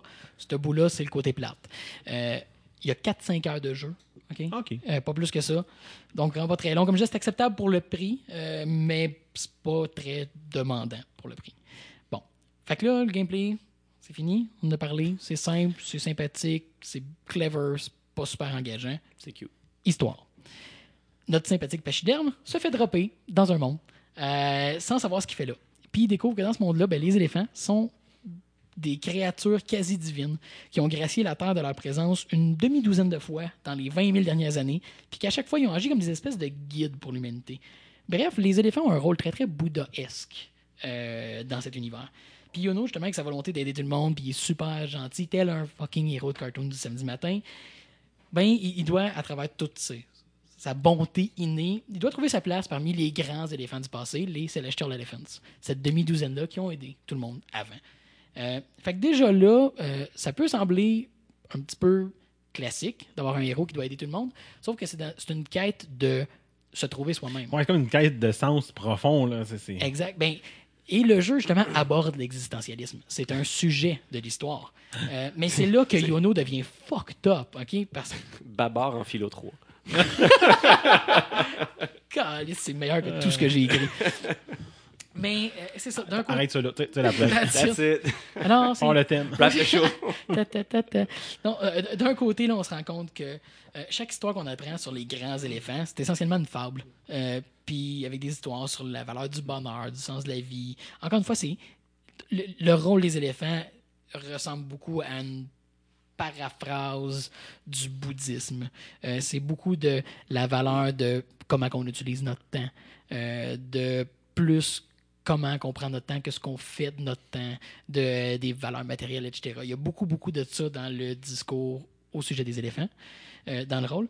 Mais le jeu au complet n'est pas que bouddhiste, parce que sinon, on aurait fait le tour assez vite de dire, OK, fine, le gars euh, se prend pour George Lucas en 77 et veut amener une tendance euh, bouddhiste dans le monde américain, parce que c'est pas quelque chose qu'on discute si souvent. Attends, moi, j'ai comme manqué un bout. Yono, c'est un Jedi?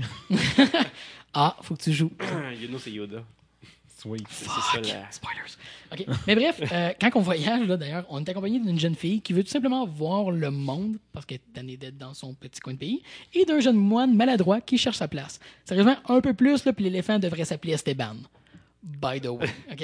Euh, je te l'avais dit que ce que tu as garagé, c'était plus drôle que tout ce que j'ai écrit. Mais on rencontre différents peuples, puis c'est là que ça devient vraiment, vraiment intéressant comme univers. Euh, parce que clairement, le designer est comme, Hmm, qu'est-ce que je pourrais compter comme histoire? Je pense pas que j'ai tant une grande histoire à compter, mais quand il s'est mis à étoffer l'univers, il s'est questionné sur ce qui devrait constituer la façon de penser de chacun de ces peuples-là. Puis c'est là que c'est génial. T'es sûr que c'est pas juste un gros trip de, de, de, de champignons? Peut-être. Ok. That's fine.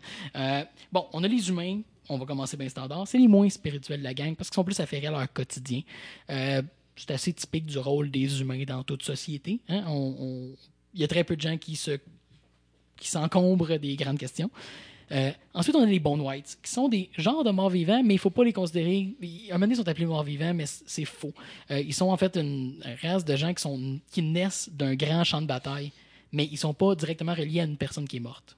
Mais ils sont des créatures quasi éternelles, qui sont des squelettes, qui ont besoin de absolument rien pour vivre. Ils ont besoin de dormir, de manger, etc. Ils vivent extrêmement longtemps, comme je disais. Donc, eux, ils ont un côté très, très éclairé de la vie. Donc, justement, eux autres, euh, l'inconfort, euh, la façon de considérer la mortalité, les valeurs matérielles, a aucun sens pour eux. Fait que souvent, ils vont partir carrément dans des grands monologues sur euh, le, bonheur, les relations avec les gens, le matérialisme. Straight up des monologues. Il y, en- a un qui est assis dans la ville humaine, il est à terre. Puis la plupart des personnages, je peux leur parler plusieurs fois. My God. OK, le- le- lui, c'est un, c'est un, c'est un blog post. OK, ce gars-là, c'est un blog post. Non, mais c'est intéressant parce qu'ils te le disent au début du jeu que tu peux le faire tu sais, pour te t'amener à le Ouais, faire. Là. oui, il te, il te le cloue assez évidemment, euh, parce que sinon tu peux passer à côté par les habitudes qu'on a avec les RPG. Là. Euh, mais ça, ils ont, la plupart des personnages vont avoir, à, à moins qu'ils te disent comme un indice, ils vont avoir plusieurs choses à dire. Euh, Puis les bons white, justement, c'est eux autres qui, qui donnent comme le premier indice de OK, ce jeu-là a peut-être quelque chose à discuter. Puis la plupart des personnages, il y a même un bon white qui est enterré, il y a juste une main qui sort. Il est dans un cimetière parce que leur village est une espèce de cimetière, ils n'ont aucune maison, ils n'ont aucune valeur, euh, possession matérielle. Il est enterré, il est confortable. Il n'a pas besoin de sortir de là. Puis il dit Ah, des fois, je me sens un peu seul, mais le monde vient de me parler. Puis Wow. l'existence n'a que de sens en ce qu'il fait. Il y a vraiment comme un côté très profondément philosophique à leur façon de voir le monde parce qu'ils sont complètement déconnectés de tout ce qui est matériel.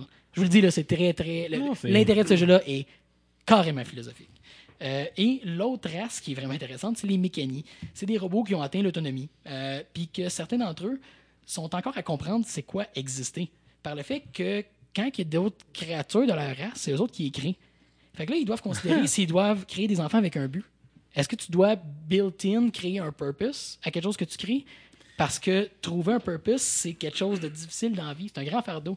Il y a carrément il y a, il y a un personnage qui s'appelle le Existential Excavator. c'est une petite pelle mécanique sur la plage. là. Il a l'air d'un Tonka. Là. OK? C'est le Deep Tonka. Il est là, puis puis il expose justement le problème de dire est-ce qu'on rend vraiment service à quelqu'un de laisser la parfaite liberté? Parce que les autres, dans le fond, les premiers mécaniques étaient des machines qui avaient un but très précis. Ils étaient créés par les humains au début. Bon. Puis là, après ça, quand ils sont venus à se créer eux-mêmes, en fait, OK, est-ce qu'on rend vraiment un service en donnant la parfaite liberté à, la liberté à quelqu'un? Parce que si tu as un purpose, tu as une raison d'exister, tu as quelque chose à faire de ta vie. Si tu as pas, tu dois le trouver. Y a-t-il un mécanique, euh, son, son purpose, c'est de donner le beurre? Comme dans Rick and Morty. Malheureusement, non. Ah. Mais ils ont même. euh, en fait, Puis à travers les mécaniques, il y a, euh, ben, en fait, entre autres, là, mais a la démocratie puis les systèmes de pouvoir font aussi une grosse partie de l'histoire. Euh, et les mécaniques ont vraiment une euh, démocratie super intéressante parce qu'ils ont une démocratie parfaitement pure. Parce que les machines sont capables d'avoir un système démocratique qui est à l'abri de toute fraude et manipulation. Ils peuvent voter, ça émet un vote, et ils ont déterminé que si tu étais un expert dans un sujet, tu peux avoir un vote qui comptait un peu plus. Puis si tu te disais toi-même peu intéressé dans un sujet, tu pouvais diminuer la valeur de ton vote par rapport à un sujet. Donc, ils ont un système de démocratie qui est pratiquement parfait, puis il y a une des narratives qui remet en question comment les choses se passent de ce côté-là vis-à-vis de leur liberté face au peuple humain. Parce que tout le monde est sous le contrôle d'un royaume humain. Puis les mécaniques, justement, ont des problèmes avec ça au moment où ils sont dans leur existence. Puis ça crée justement, d'ailleurs, euh, euh, un moment où Yono doit faire une décision qui aide personne. Parce que tu dois aider, en fait, la mission t'amène à aider la démocratie, mais n'aide pas le peuple à se libérer. Donc, tu ne crées rien de bon pour personne en faisant la bonne chose. Puis Yono reste en. émet cette question-là en finissant de dire Ok, je sais que j'ai fait la bonne chose, mais je suis pas sûr que j'ai aidé. Euh, fait que la question reste en suspens. Tu finis avec une petite quête. Toutes les quêtes ont l'air des Saturday Morning Cartoons. là. Puis soudainement, t'as Yono qui fait Ouf, je suis pas sûr que c'était la bonne chose. En fait, je suis sûr que j'ai fait la bonne chose. Je pense pas que j'ai aidé personne. Euh, toutes ces choses-là sont amenées dans l'histoire avec ce petit look idiot-là, puis cette mécanique de jeu-là simplette. Euh, puis en fait, on a même aussi euh, un gros sujet. Au côté des humains, il y a beaucoup de discussions d'abus de pouvoir, puis de perpétuation du pouvoir pour perpétuation du pouvoir. C'est plus comme la tangente humaine de ce côté-là. C'est pas hyper approfondi, là, mais c'est là. Bref, le, jeu se plaît à explorer plein de questions éthiques et philosophiques. Puis, euh, ben, ça, comme je disais, il y a la merveilleuse quête au niveau de, de, de- de la quête vide de sens que Yono fait avec les mécaniques, qui est super intéressante. Puis est-ce que, le jeu, ultimement, cherche à enseigner une morale ou il, fait, il se contente de poser des questions? Euh, il se contente de poser principalement des questions. Il y a des fois que t'aides, mais même quand t'aides, il n'y a jamais de certitude. Des fois, tu es sûr que tu as bien aidé, tu as fait la bonne chose, mais la permanence de tes actions est quand même questionnée. Euh, quand t'aides, mettons les Bone White, y, y il y a une question qui reste dans les airs parce que justement, euh, Yono, c'est une créature qui se cherche. Euh, à travers, dans le fond, il y, a, le poids de tous ses ancêtres qui sont des, divinités, qui sont des légendes pour les humains, pour tous les habitants du monde. Puis il cherche sa place là-dedans parce que ben, il sait pas il est qui lui non plus. Fait que c'est. Comme je disais, ça, ça serait un beaucoup meilleur conte pour enfants. Ce serait une beaucoup meilleure fable que jeu. Euh, mais ça reste un jeu extrêmement fascinant. Puis c'est pour ça que je vais lui donner un trois pattes de divan de psychologue. Puis je souhaite vraiment à Yono qui, qui trouve sa place dans le monde. Il mérite. Vas-y, euh,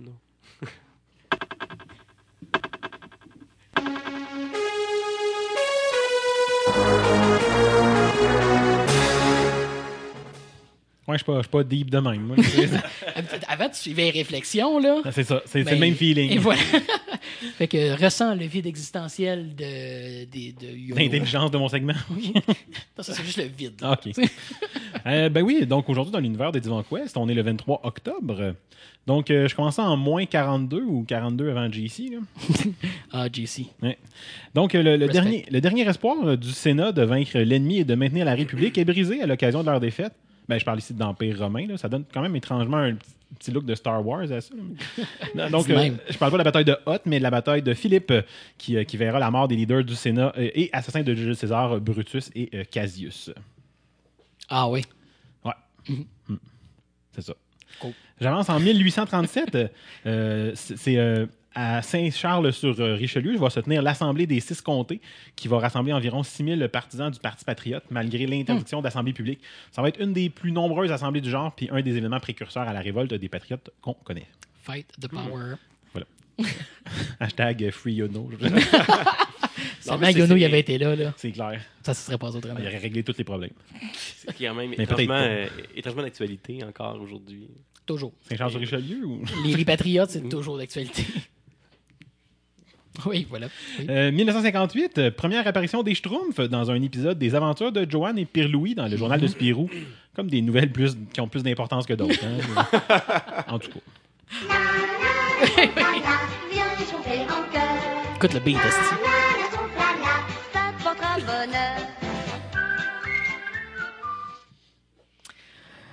Vous allez l'avoir dans la tête pendant six mois. 1988, euh, lancement de Super Mario 3 au Japon. Le jeu avec la plus longue pub de l'histoire de, de- de l'humanité, là, avec le film de Wizard. Là. Ah, sac. I love the power glove.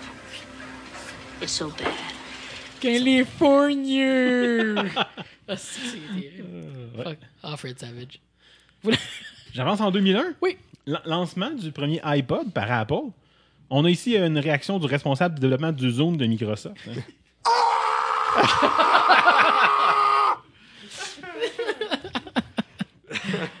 Toujours en 2001? Il y, a- il y avait, il y avait le meilleur gag de Zune ever dans Chuck. Un moment donné, il fait. euh, bref, il y avait besoin d'une tune de Rush. Il fait comme. Il dit, Ah, t'as-tu euh, t'as-tu telle tune de Rush avec toi? Il fait Ah, j'ai ça sur mon Zune. Il fait Hein, t'as un non, C'est une joke, j'ai sur mon iPod. c'était magnifique, c'était Ah. tellement bas. Ah, ça, quand il voulait la tune de Rush pour. euh, pour euh, Ouais, pour un Missile Command. c'est ça. Ah, J'ai quasiment le goût de réécouter Chuck puis d'être déçu. Encore. Ouais, ça, j'allais dire, ça va te passer si tu l'écoutes. C'est ça. De- toujours en 2001, lancement de Grand Theft Auto 3 au PS2. Euh, on a ici les réactions du responsable des codes de jeu du ESRB. Tu l'as télégraphié un peu, ça. Ouais. Euh, J'avance en 2012. Apple va annoncer le lancement du prochain iPad mini de 7,9 pouces. Non, j'ai pas de. de- Ah! On l'attendait. Non, j'a- j'allais plutôt dire qu'un homme qui est signé dans la rue sur la nouvelle répond ben, Je vois pas ce qu'il y a de mini dans un 7,9 pouces. Oh! Et alors que sa femme le laissa pour un autre homme, sa réaction fut? Ah, je vais le garder sur le soundboard, celle-là. Euh, je finis ça en 2015, sortie du très attendu Auto Dealership Tycoon sur Steam. Sweet! Hein? Ça a l'air que ça existe. C'est un coin de rue dans Schlag. Avec des petits drapeaux sur le dos. Happy birthday to you. En 1817, naissance du lexicographe, encyclopédiste et éditeur français, M. Pierre Larousse. M. Larousse va donner son nom au livre le plus utile là, pour faire semblant de travailler en regardant des schémas de fonctionnement d'une caméra vidéo où on apprenait par cœur les drapeaux euh, de différents pays du monde là, pendant des cours de français. Et la réaction de M. Larousse alors que Wikipédia fut inventé.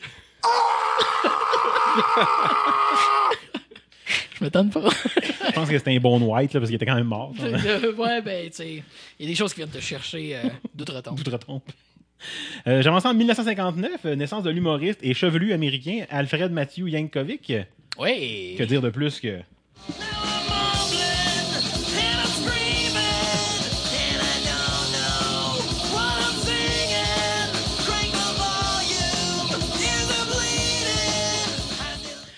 Ah, à chaque fois que j'ai un segment de Weird Al, c'est tant du gros plaisir. Puis Colin, ce clip-là était écœurant avec le.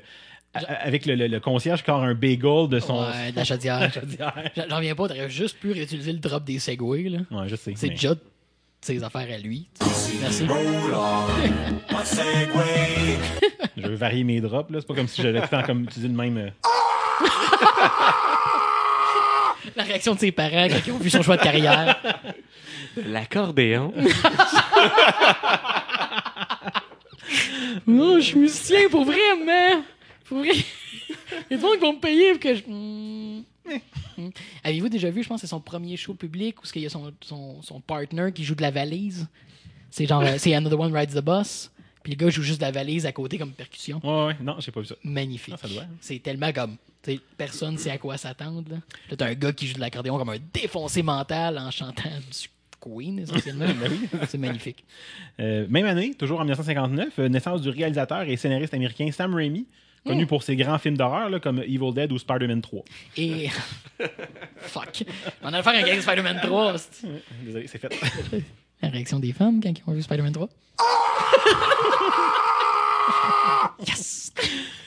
Euh, 1976, naissance de l'acteur canadien, la filmographie quand même impressionnante. Euh,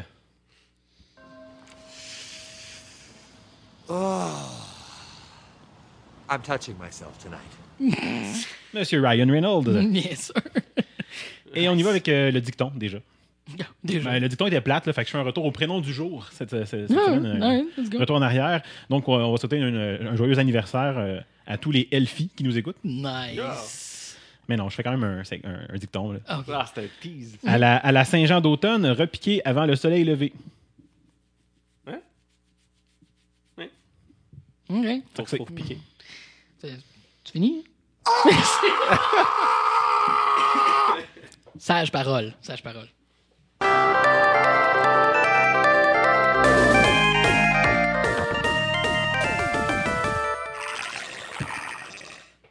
Et donc? fait que. À, à tout le monde qui nous écoute, je suis désolé. Vous devez être tellement tanné. créer un monstre. Mais pas moi. Fait que, Euh, euh, La, la semaine dernière, le 11 et 12 octobre, se tenait à San Jose. San Jose. San Jose. Jose. Euh, le Oculus Connect 4.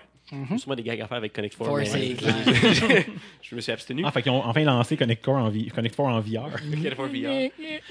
Euh, donc, donc, Oculus Connect qui est le. Qui est le- Ah, ça, faut, ça, faut le garder. donc, Oculus Connect qui est la conférence euh, annuelle de Facebook où ils vont présenter le produit de réalité virtuelle et tout ce qui, ce qui s'y rattache. Euh, Je trouve ça intéressant de- d'en reparler après le segment que j'avais fait cet été où on avait parlé Ouais. un petit peu de c'est quoi le, le futur du VR. Et il y a des choses qui sont semblent se concrétiser, puis d'autres que eh, ça arrive pas ou ça arrive pas comme les, ce que les rumeurs euh, avaient espéré en fait. Là. Mais en, Donc- en- toi, en tant que client d'Oculus et moi, en tant que client de HTC Vive, j'ai- j'ai hâte d'entendre ta perspective sur ce qui a été Cool. présenté au Connect. Ben, je peux tout de suite dire que moi, ça m'a euh, ça m'a intéressé. Mhm, sure. Je trouve qu'il y a des belles choses qui s'en viennent pour, avec une, une philosophie intéressante. Euh, Faisons le tour. Que tu seras peut-être pas d'accord. Ben, sure. Ouais. bon, on est. J'espère. Euh, première grande annonce qui a été euh, annoncée par M. Zuckerberg en personne dans, dans en l'ouverture. visitant Puerto Rico. en visitant. Puerto Rico. Ouais. Ouais. Donc, le, le- le Oculus Go, Oui. en fait, qui est un, un headset standalone à 199 qui se veut un petit peu le, le remplacement du Gear. Ben, le remplacement. Euh, un- un- Ouais. dans la même gamme de produits que le Gear VR. Mais sans Euh, être attaché à Samsung. sans être attaché à Samsung. Et euh, il y, a eu un, il y a un keynote de deux heures euh, de John Carmack. Oui, le Euh, Carmack euh, Unscripted. Carmack Unscripted, qui était super intéressant. J'ai- skippé certains bouts parce que maintenant, il tombait vraiment technique là, quand il se met à se perdre dans le RGB, puis les pixels, puis le, le bleeding des couleurs. Je suis comme, OK. Écoutez, c'est- j'ai j'ai comme un. J'ai eu un hard-on de développeur. Là. Il commence puis il dit Ça fait 4 ans que je travaille là-dessus. Je m'en suis rendu compte quand j'ai ouvert des classes de code. Puis on utilise un standard où, dans l'entête de la classe, en commentaire, on met le nom du développeur ainsi que le but de la classe. En général, on fait ça en développement. Puis il dit Oh, ça fait 4 ans.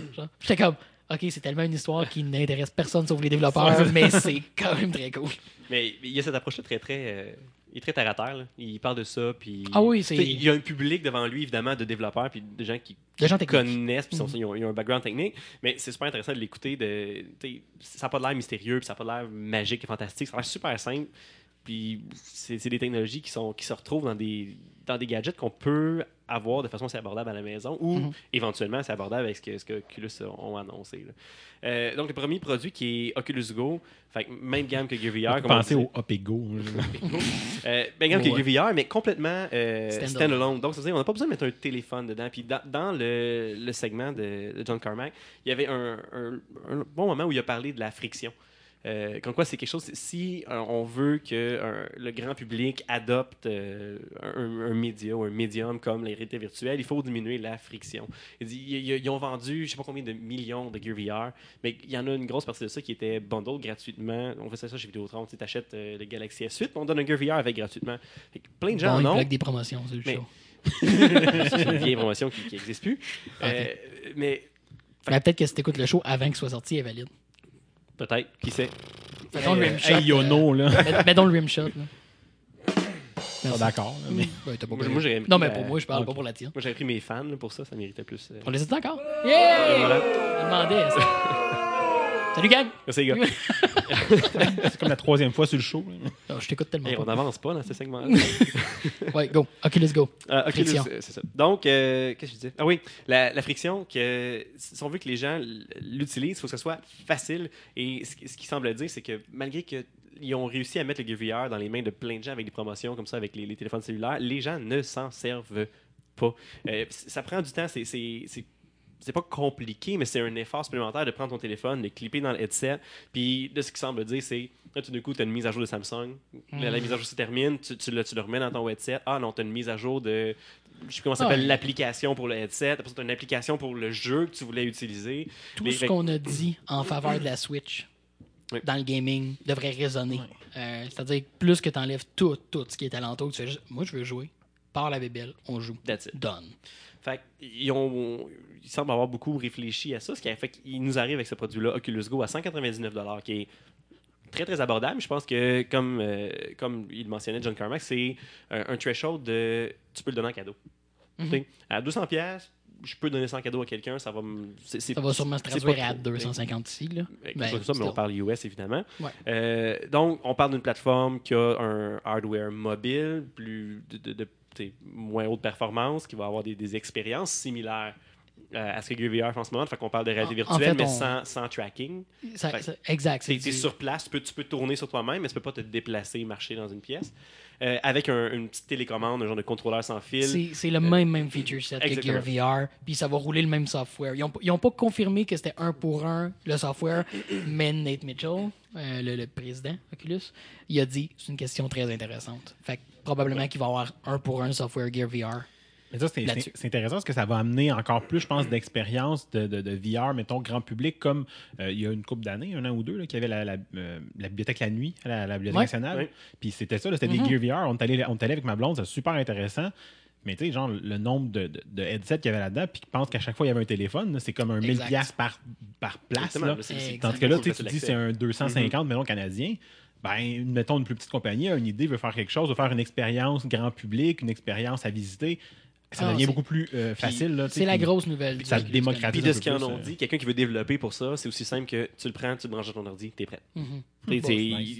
T'as pas besoin de, de, de kit de développement, quoi que ce soit. Y a, C'est c'est simple Mais- développer pour, Puis- pour la, Puis je pense que ça va la finalement, plateforme. ça va finalement répondre à la promesse du- de la bébelle pour écouter un film dans l'avion. là. C'est ça. Cette fameuse Ouais. idée-là qui, qui s'est jamais tant réalisée, euh, ou pour très peu de gens. Là, soudainement, c'est pensable. Euh, Ben, c'est ce qu'il disait dans, son, speech, euh, John Carmack, il y a toujours un VR, parce qu'il a travaillé à développer ça, puis il l'a délaissé de lui-même, parce que tu veux écouter Netflix, c'est compliqué de prendre ton téléphone, le mettre dedans, juste pour l'expérience. Tandis que là, il- ça faisait quelques mois qu'il dit que je trimballe un Oculus Go dans l'avion, en voyage, partout, puis il dit, je suis dans l'hôtel, je travaille, je suis de travailler, ça me tente d'écouter un, un show d'une demi-heure, c'est, tu te le mets sur la tête, tu fais play, ça joue.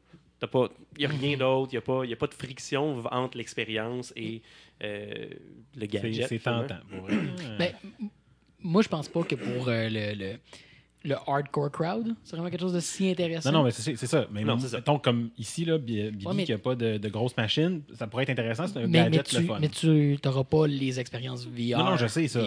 Non, non. Non, non, mais, je suis mais d'accord. pour tout ce qui est Mais- contenu multimédia, Mhm. c'est très très intéressant. Il y, a quand même, il y a quand même le contrôleur qui a un 3 degrés de, de liberté là, qui permet Ouais, c'est pointer rotational tracking, rotational tracking, un peu comme une- la Wiimote, disons. là. Non, mais Euh, je, je trouve qu'il y a quelque chose d'intéressant pour comme, ouais. Ouais, sure. Mais tu sais, pour avoir essayé le, le Non, je trouve que c'est un beau produit. Ouais. J'y j'y ai aucun intérêt, mais c'est un beau produit. Hmm. Je pense juste pas que c'est quelque chose qui va.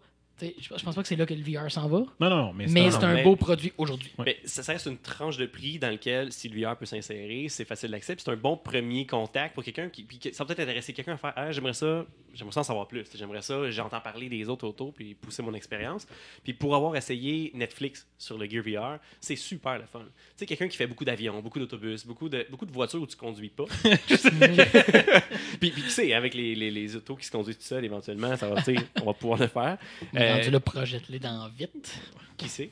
Mais c'est peut-être une vue plus intéressante d'être assis dans un petit jardin et avoir un film qui joue sur un projecteur dehors. Mais bon, à chacun. que la 40 avec le trafic. que la 40 avec le trafic. Je suis pas, je suis pas un gars qui est convaincu des expériences passives du VR à cause du confort. Ouais. Euh, Puis c'est ça, moi, mon plus gros problème avec ça, c'est que les, les choses que cet appareil-là va faire le mieux, je trouve pas ça assez confortable pour le faire. Euh, mais encore une fois, je pense que c'est le bon produit au bon moment quand même. Mhm. C'est, euh, Mais il y a ce produit-là qui est annoncé, qui est quand même c'est super intéressant pour, euh, pour le futur puis adopter les gens. Il Ouais. faut quand même garder en tête que euh, Oculus a donné comme mandat de- d'amener un milliard de personnes dans le VR. ok, ouais. Bon, c'est Facebook, là. c'est de, de la publicité. Là. Euh, reste que c'est- derrière ça, il y a quand même la, la mentalité de il faut rendre ça facile d'accès, puis il faut rendre ça normal. Je Mhm. pense que c'est une bonne porte d'accès. Euh, si vous vous rappelez les rumeurs que, que j'avais parlé, j'avais parlé de Project Santa Cruz, qui était le, le vrai headset, le haut de gamme, euh, qui devait faire suite Et c'est encore la même chose. C'est encore Ah, juste un projet, ben, puis ça sortira pas avant Euh, deux ans. C'est encore juste un projet, mais il y a quand même des choses intéressantes que j'ai trouvées, une, une direction intéressante qui a été prise par rapport à ce projet-là. C'est quand j'en parlais, puis de ce que les rumeurs en disaient, c'est bon, c'est la version. On est comme déjà à la version 2, mais c'est la Mhm. version suivante, l'itération suivante euh, de, l'Oculus Rift qu'on peut déjà se procurer sur le marché. Euh, Mais la grosse différence, le Project Santa Cruz, euh, c'est standalone aussi. Donc, Mhm. c'est pas rattaché à un ordinateur. Fait que pas besoin d'un PC de gaming. Tout ce que tu as besoin, l'ordinateur est inclus dans le headset. Euh, là, on, on parle d'un headset avec une ergonomie qui ont adapté un petit peu, mais que tout le monde qui l'ont testé avait de, la- de dire que c'était très très confortable, même plus confortable que l'Oculus Rift, qui est déjà extrêmement confortable, Mhm. Euh, avec un casque différent, avec des, des, des haut-parleurs intégrés. euh, Ouais, à ça c'était intéressant, c'est que bande. bref, le- les speakers sont sur le, le- le headset, sur le casque, mais ont l'air de passer par la strap qui s'en allait vers les oreilles. Fait que oui, le monde alentour va entendre un peu quelque chose, mais on a un- du son sans avoir de quoi te plugger dans les oreilles, ce qui est, qui est un gros plus. Puis il y avait des jacks 1.8 aussi, fait Exact. permettent éventuellement de brancher d'autres écouteurs. Euh, fait que c'est complètement standalone. Fait qu'il n'y a pas un fil qui te rattache à l'ordinateur. Fait éventuellement, c'est sûr qu'il y a- il y, a une perte de performance. C'est sûr que les, les expériences qu'on va faire pourront pas avoir la qualité graphique qu'on va avoir dans les jeux aujourd'hui. Mais- Sauf que ça permet de se déplacer complètement libre et il n'y a pas de caméra. Euh, fait qu'ils ont présenter un projet qui, est- qui semblait bien fonctionner. Ça a l'air que c'était quand même solide comme expérience où il y a quatre caméras montées à même le headset qui eux-mêmes s'occupent de positionner le, ben, le De faire- casque dans l'environnement euh, ré- réel. Et c'est eux qui font la détection des contrôleurs aussi. Bref, qui nous offre le même feature set que les casques euh, Windows De Mixed Windows. Reality. Ouais, qui font le même principe, sauf qu'eux sont rattachés à l'ordinateur, par contre, présentement. Euh, donc, le tracking doit être calculé par l'ordinateur, pas par, un, par l'appareil lui-même, ce que le Santa Cruz fait. Puis, euh, moi, moi, ce que je trouvais intéressant, bon, il y a des gens qui ont fait comme Ah, tu sais, ben, un hardware de. On voulait une meilleure expérience VR sans fil, mais rattaché à notre ordinateur pour avoir la, la pleine performance de notre PC gaming. Puis, je vois clairement qu'il y a une, il y a une philosophie qui s'installe chez Oculus de il faut mettre ça dans les mains de tout le monde. Et, OK, on dira ce qu'on voudra, là, le, y a le, le PC Master Race, ce n'est pas tout le monde. Ça reste une minorité. Puis je pense que je pense aux ventes de PSVR. Euh, c'est un beau signe que les gens ont un- une envie d'aller vers le VR. Les gens veulent tester ça. Il y a, un- il y a un- il y a une place dans le monde, dans la société pour la réalité virtuelle, si c'est abordable. Puis le PSVR, c'est une preuve. C'est un PlayStation. Il y a beaucoup de gens qui ont un PlayStation, mais qui payent un prix relativement abordable. Puis bienvenue dans le VR. Il n'a pas baissé dernièrement en plus, ou en tout cas, avait Ça se soldes peut. ou quelque chose. là, parce que- Ouais, puis en plus aussi, euh, tu prouves aussi. Parce que la, la barrière PC, c'est c'est intimidant aussi un PC. Ouais. Tandis qu'il y en a qui sont prêts à payer un PS4 Pro 9 puis un casque de. Le monde sont prêts à payer 1000$ pour être là-dedans. Le 2000$ leur fait peur. OK. Puis c'est comprenable, évidemment. Ouais, puis là, tu sais, on parle de les, une grand-mère, là, va pouvoir facilement aller faire du VR. Tu sais, je connais rien un PC, je suis pas capable d'installer des drivers et Mhm. tout ça, mais t'as pas besoin, c'est c'est standalone. Tu te le mets sur la tête, il y a un store qui va apparaître, tu choisis ton jeu, il se download, il s'installe, tu peux jouer. Sweet. Finalement, Euh, enfin, un bon jeu de bingo en VR. C'est sûr que ça va se faire. VR penouche. Euh, en fait, c'est le Kinzo maintenant, le bingo, c'est c'est dépassé. Les personnes âgées préfèrent encore le bingo. Ben, c'est clair. un jeu de shuffleboard. Euh, évidemment, on, aucune mention. de- Oh. Il n'y a pas eu de mention de la batterie, durée de vie de la batterie. Qui, c'est sûr, c'est un 12 projet. c'est pas une C'est un question. projet, c'est pas une question, et on n'a pas parlé de prix non plus. Euh, reste à savoir où ça va s'inscrire. Euh, annonce super intéressante au niveau du prix. Ils ont annoncé Oculus le price cut officiel qui est rendu permanent pour le Oculus Ouais. Swift actuel qui est à 399 Le même prix que la dernière promo. Là. Mais évidemment, il y aurait eu de la misère à pas le maintenir Ouais. parce qu'ils ont déjà fait ce prix-là. Mais cool, parce que c'est c'est énorme. Ben, ça, ça en fait le titre de réalité virtuelle le moins cher en ce moment. Le- Donc, tu as besoin d'un ordinateur la seule, mais la, la seule crainte intéressante que j'ai vue par rapport à ça, en fait, crainte ou peut-être prédiction en même temps, euh, c'était les, les gars de Tested. Ils ont dit que le jour où ils vont sortir le deuxième headset pour PC, ils pourront pas augmenter le prix. Ou ça va être très difficile. Ouais. Tu pourras pas arriver à un prix supérieur. Fait que on oublie les idées de sans fil, on oublie, euh, on oublie beaucoup de tech, de, de stock cutting edge euh, sur PC parce que tu pourras pas arriver avec un kit à 1000$ quand tu as mis ton prix à 400. Ouais, mais si, si, si c'est le. S'ils visent ce sweet spot-là, puis qu'on se retrouve avec un Project Santa Cruz, standalone, wireless, ça, qui, qui se ramasse à 399, je veux dire, c'est, c'est quelque chose que je vais considérer. Ça arrivera sais. Mais Ça, ça arrivera pas. il va y avoir trop de mécanique dans Santa Cruz pour arriver dans un prix comme ça. Mais la compétition va arriver aussi. Je veux dire, reste à voir, Right. c'est tout, tout des projets, puis c'est des que pure Parce que ben, je- je- il y a- ça avait été annoncé il y a un certain temps aussi, HTC travaille sur un ben, standalone. On sait rien. tout le On monde travaille sur des kits de réalité virtuelle, là. Non, mais ça, mais standalone aussi. Il y a vraiment comme un. On dirait que le marché s'en va vers un nouveau segment qui est le headset standalone. Puis Oculus ont clairement les premiers le pied dans la porte là, avec le Go, puis déjà Santa Cruz qui est showcasé. Euh, il y avait un, un- un segment du, du speech John Carmack qui, qui adresse ça, un élément que je trouvais super intéressant par rapport à Santa Cruz. Euh, il mentionnait, il dit, présentement, si on, on combine toutes les applications de toutes les plateformes Oculus, fait que Gear VR Mhm. et, euh, et Oculus Rift, euh, ils ont comme un million d'applications qu'on a atteint. qu'il y a- il y a un million d'a- d'applications disponibles sur le Play Store. Il me dit, mais sur ces 1 million d'applications-là, 95% sont pris en phase 1. Euh, c'est des démos, c'est des tests que les développeurs ont Mhm. fait et qui ont passé à autre chose. Ça, il y a comme 4% de porn, puis il reste 1% de trucs intéressants. Dans ce qui reste, ouais, c'est ça. Il n'y a, il y a pas de porn sur le store de Ah. Swift, mais Il y a des applications de théâtre mobile pour, pour faire jouer ta porn. Ben, Ah, tu peux ça. loader des vidéos externes qui viennent pour Et voilà. Et voilà. Euh, puis en fait, lui, ce qu'il disait, c'est qu'il est temps que les développeurs réalisent une chose, c'est il parlait de la, la Moore's Law, donc on va Mhm. atteindre la limite de notre technologie. Là, on- puis C'est pas- C'est pas rapidement- l'inverse, la Moore's là.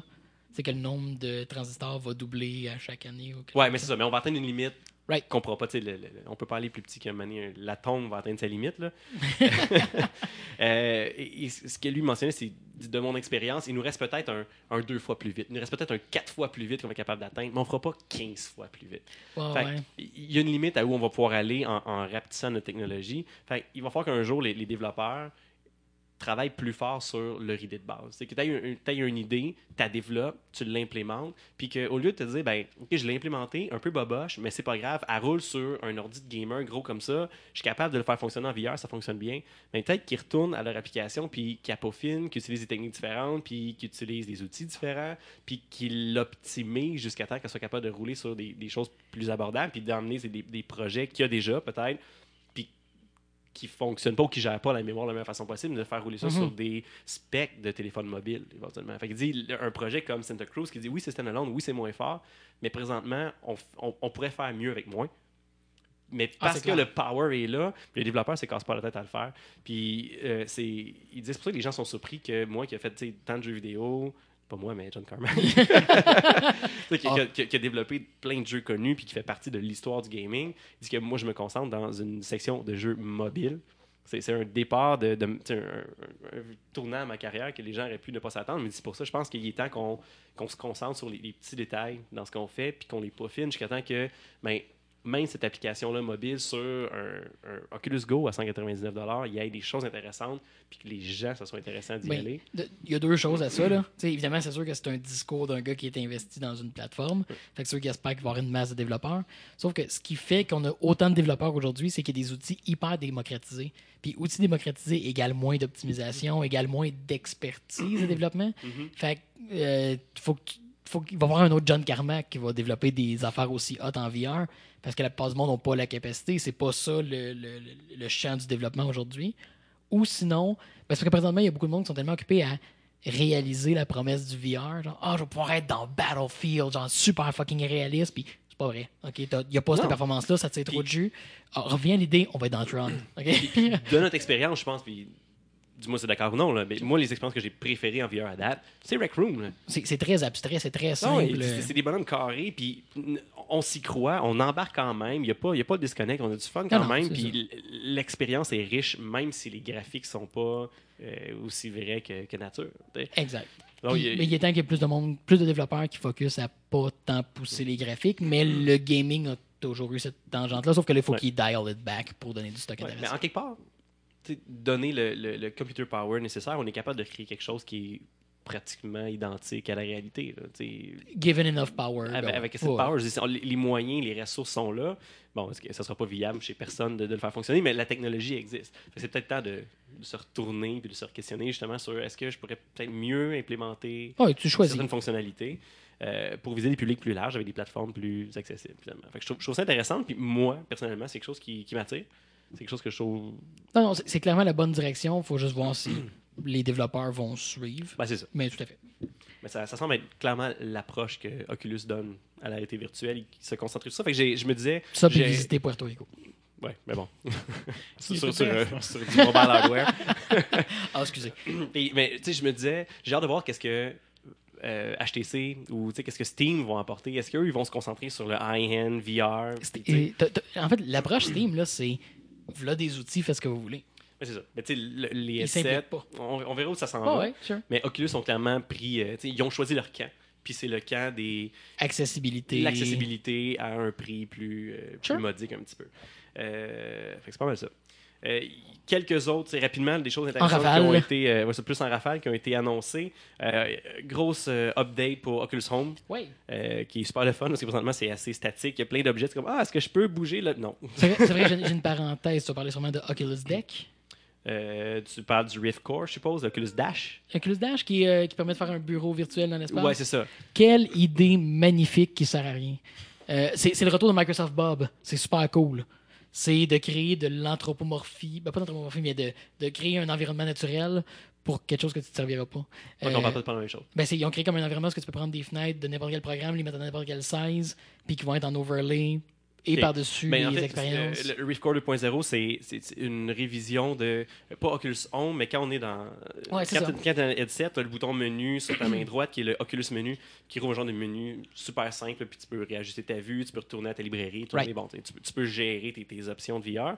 Euh, puis c'est un, upgrade de ça, où maintenant, au lieu de faire disparaître le jeu, ça va être un overlay par-dessus le jeu, Mhm. où tu as comme une- un, un comptoir là, en demi-cercle devant toi qui apparaît. Tu peux gérer plein d'applications. Fait que tu pourrais ouvrir un Facebook pour voir tes feeds Facebook, ouvrir un. Ben, tu peux ouvrir n'importe quoi. Messenger, n'importe quoi. Puis ça donne accès au desktop. Fait que Ben, ça- mais ça- tu peux ouvrir n'importe quoi, puis il peut rester en overlay par-dessus ton Ouais. expérience. Euh, la résolution n'est pas là. Euh, c'est cute, mais ça n'a aucune utilité aujourd'hui. Mais pour lire le desktop, je- effectivement, là, Ça- pas, ça n'a pas d'utilité. Non, mais ça, c'est parce qu'il crée comme une espèce. Parce qu'une des grosses questions qui existe depuis longtemps, c'est que le monde veut créer un desktop infini en VR. Sauf que le problème, c'est que la résolution n'est pas là. Puis ils ont limité à ce que tu as devant les yeux. Puis c'est les premiers, par contre, qui ont trouvé une façon. Parce que présentement, on est limité à avoir des fenêtres qui sont liées au GPU. On prend un écran que tu as physique, puis on le représente virtuel. Mais faut que- si tu veux trois écrans, ça te prend trois écrans, c'est ton ordi. Parce que ton GPU output vers un, un écran. Mhm. Eux autres, on a trouvé la solution. Tu peux avoir des displays comme tu veux, etc. J'ai hâte de voir c'est quoi cette solution-là, puis si elle va être scalable, c'est super cool. Sauf que présentement, elle va servir quand même fucking à rien, parce que la résolution est dégueulasse. Je me vois pas personnellement ouvrir ça pour aller consulter mon fil Facebook ou aller consulter un chat. Si tu veux répondre à quelqu'un, t'as pas de clavier. Puis c'est pas très agréable de faire apparaître le clavier comme dans Big Mais- Screen puis d'écrire Mais en- dans le vide. mais c'était ça qu'il disait. L'argument c'était ah ben euh, tu vas pouvoir ouvrir euh, une fenêtre puis tu vas pouvoir écrire mettons ton clavier en avant de toi, tu ouvres la fenêtre puis tu vas pouvoir écrire Mm. dessus. Mais, mais personnellement, c'est pas c'est pas ce qui m'attirait, c'est plutôt l'idée de OK, je peux être en VR, je peux ouvrir le dash, partir de la musique, faire ce que Ouais, je fais. ça. Puis Mais- je peux juste faire pas, j'ai pas obligé d'enlever mon headset pour changer mon application de musique, je peux directement, tu sais, elle est là sur le côté, je peux la, la laisser là puis la mettre tu sais, dans mon dos en arrière, fait qu'elle me dérange pas. Puis euh, je suis dans Quills puis je dessine ou je fais un- tu sais, un- une petite sculpture quelconque, je peux juste me, me retourner peser sa musique derrière moi puis continuer à faire ce que je fais. Je trouve ça, je trouve qu'il y a probablement des applications qui éventuellement vont même être tailor-made pour ces choses-là. C'est- le but. Puis je pense que rendu là, ça va être intéressant, mais il va quand même toujours avoir un problème de résolution que, que présentement pas dessus. Fait que, avec ça vient les avatars d'Oculus qui sont déjà présents mais qui servent à rien, à part le voir dans, un, dans le coin d'Oculus Home, Mhm. euh, mais qu'on va pouvoir utiliser dans euh, Facebook Spaces par exemple, puis avec nos avatars un peu plus. Les avatars vont pouvoir sortir euh, d'Oculus qui ont annoncé, puis aller dans les environnements de, de la Vive ou aller dans le, le Gear VR. OK. Fait être disponible dans d'autres. euh, C'est ça. Fait que si- s'ils sont implémentés par un autre développeur, ben, je, pourrais venir avec mon avatar Oculus, rencontrer ton avatar euh, HTC Vive. Qui sait? Qui n'existe. Ah oui, c'est vrai, il y en a quand même dans le Home Master. là, on peut, on peut Mais- comparer la grosseur de nos avatars. poulets. Merci. Euh, Oculus Venues qui est annoncé, là, euh, ce que tu as parlé les tantôt, shows que tu peux voir des shows de musique, tu peux voir des vidéos euh, fait avec d'autres personnes. Bon, c'est des gadgets intéressants. Et ma dernière annonce, une annonce qui, qui m'a euh, m'a titillé au niveau du contenu gaming qui s'en Ah. vient euh, en 2019. euh, un partenariat entre Oculus et Titanfall pour développer En fait, un... respawn. Et Respawn, les développeurs de Titanfall, pardon, et Merci. Respawn, Oui. euh, pour développer un titre majeur de VR. Mais on sait pas c'est quoi. On sait pas c'est quoi, mais Mm. donnez-moi n'importe quoi avec un mec à la Titanfall en VR. Ça, ça sera probablement pas relié à Titanfall, malheureusement, mais Respawn vont faire du good shit. Euh, je suis confiant. Fort probablement. Fait que. euh, de plus en plus de développeurs qui embarquent dans, dans le, sur le bateau du VR, des grands développeurs qui s'embarquent dans, dans cette aventure-là. Fait que ça regarde bien.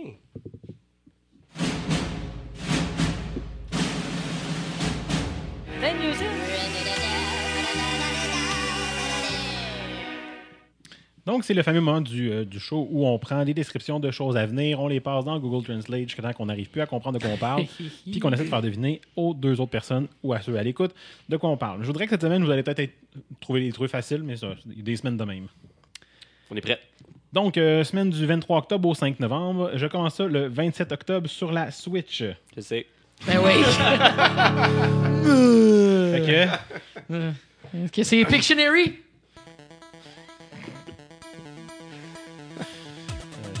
non, c'est le remake de Pro Wrestling. Ma toune! Ok, vas-y. Bon, ok. Lis ta description pour voir les efforts que tu as faits. Nouvelle version du style sandbox. Le héros fait un voyage triomphant et triomphe, et une longue période passe par des jeux 3D dans la deuxième boîte. Effectuer tout nouveau travail, par exemple en passant d'un journal à l'autre et en ouvrant la couverture. Paperboy. Je, je vais dire, je vais dire Super Mario Odyssey. Ah, elle est tellement malade, la toune.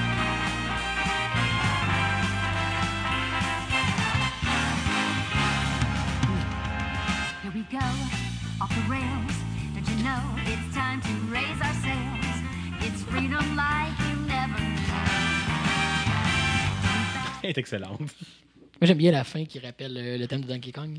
À la fin, il y, a- il y a une petite section où ce que le, le- le- les percussions la ligne de bass, je me rappelle plus, mais bref, le backbeat euh, est très très inspiré du, de la tune dans Donkey Kong Ça classique. vais écouter. Ouais. Oui, ça, ça- je pense que ça va valoir la peine. Ouais, absolument. J'aurais dû l'amener, tu sais, y avoir pensé. Toujours le 27 octobre, cette fois-là sur Netflix. Je l'ai dit, je sais. je sais que je le dis. C'est un mois facile. Pour vrai, il n'y a, tellement pas grand-chose d'autre. Euh, un an plus tard, une petite ville indienne inquiète l'année dernière, mais c'est un événement sérieux. T'as la titre, that's what you got. Une petite ville indienne, j'aime ça. L'Indiana est devenue une ville indienne. Je vais te laisser des points. Stranger Things saison 2. Yeah. Et c'était sûr. Ah, puis je, je me gâte.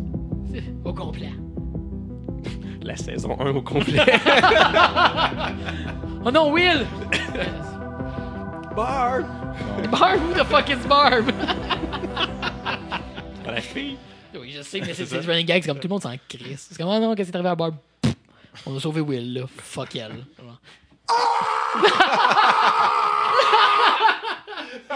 Ah, Barb. Excellent. C'est, excellent. euh, Peut-être que c'est un personnage important en saison 2, on sait pas. Euh, spoiler, c'est ceux qui ont pas vu sa saison.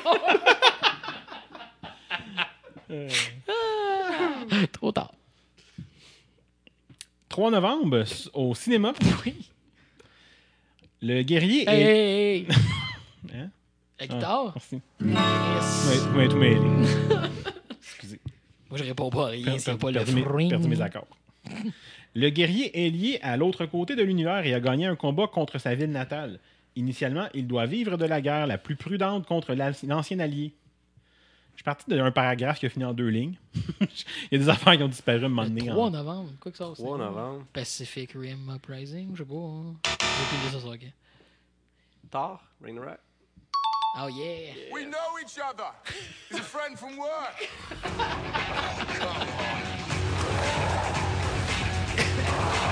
On va tellement se faire bloquer sur YouTube. Word it. C'est un bon drop. Ça fait quand même juste 5 secondes. ouais, puis je parle par-dessus, on va être fine. C'est pour ça que je l'ai fait. Tu peux pas, tu peux pas dropper Immigrant Song de Led Zepp sans penser te faire bloquer sur YouTube. Ah, c'est bon. Sauf en disant des niaiseries dessus. That's what's up. On aime ça. Et voilà, c'était les trois euh, faciles. J'ai gagné. Oh yeah. Good show! C'est la première fois que quelqu'un compte. Genre. On peut faire comme dans la soirée, le grand gagnant, c'est Olivier! Plus à peine. Ça- Il y, a- il y a trop eu de drop. Là. Ouais, ça fait. On, Je a- me disais qu'on avait beaucoup moins récemment. On a réglé ça cette semaine. on s'est gâté cette semaine. Moi, j'ai pas de segment cette semaine, juste des drops. Nice. Donc, euh, Personne n'a si, vu la différence. Continue. oui. euh, si vous en avez envie, hein, si vous le pouvez, vous pouvez donner un petit coup de main au podcast en allant au euh, patreon.com Et obtenir un loot box avec des. Oh, avec nous autres dedans. si seulement. Bon, c'est pas un bon argument. hein. Pour trouver sinon les épisodes ou euh, nous rejoindre, on va au divanquest.com. On peut aussi trouver l'épisode avec un paquet d'autres bons podcasts québécois au rzoweb.com. Vous pouvez aller nous liker aussi sur RZO maintenant. Il faut nous trouver avec d'autres bons podcasts et aussi d'autres podcasts. Et on nomme personne. non, non, non, it, c'est- on tire ça dans l'univers. Ouais, voilà. si, vous, si le chapeau vous fait. hein. Vous pouvez aussi aller voter sur baladoquebec.ca. Shout out à. Non, c'est pas vrai. L'autre côté. L'autre côté. Pas eux autres. L'autre côté. Non, ils sont Balado Québec, l'autre côté. Ouais, c'est ça. Avec les 66 specs de Monsieur Côté. C'est Euh, bref, allez sur iTunes aussi, cliquez les 5 petites étoiles, allez, euh, allez nous donner un commentaire sur notre, euh, notre outro que personne n'écoute, puis tout d'un coup, on se décide de mettre des niaiseries. Euh, T'es aussi bien, tu sais, justement. puis on se revoit la semaine prochaine pour parler euh, des genres de jeux et des descriptions. genre, là. Genre. Donc, euh, ben, à la semaine prochaine, et d'ici là, Game on! Game on!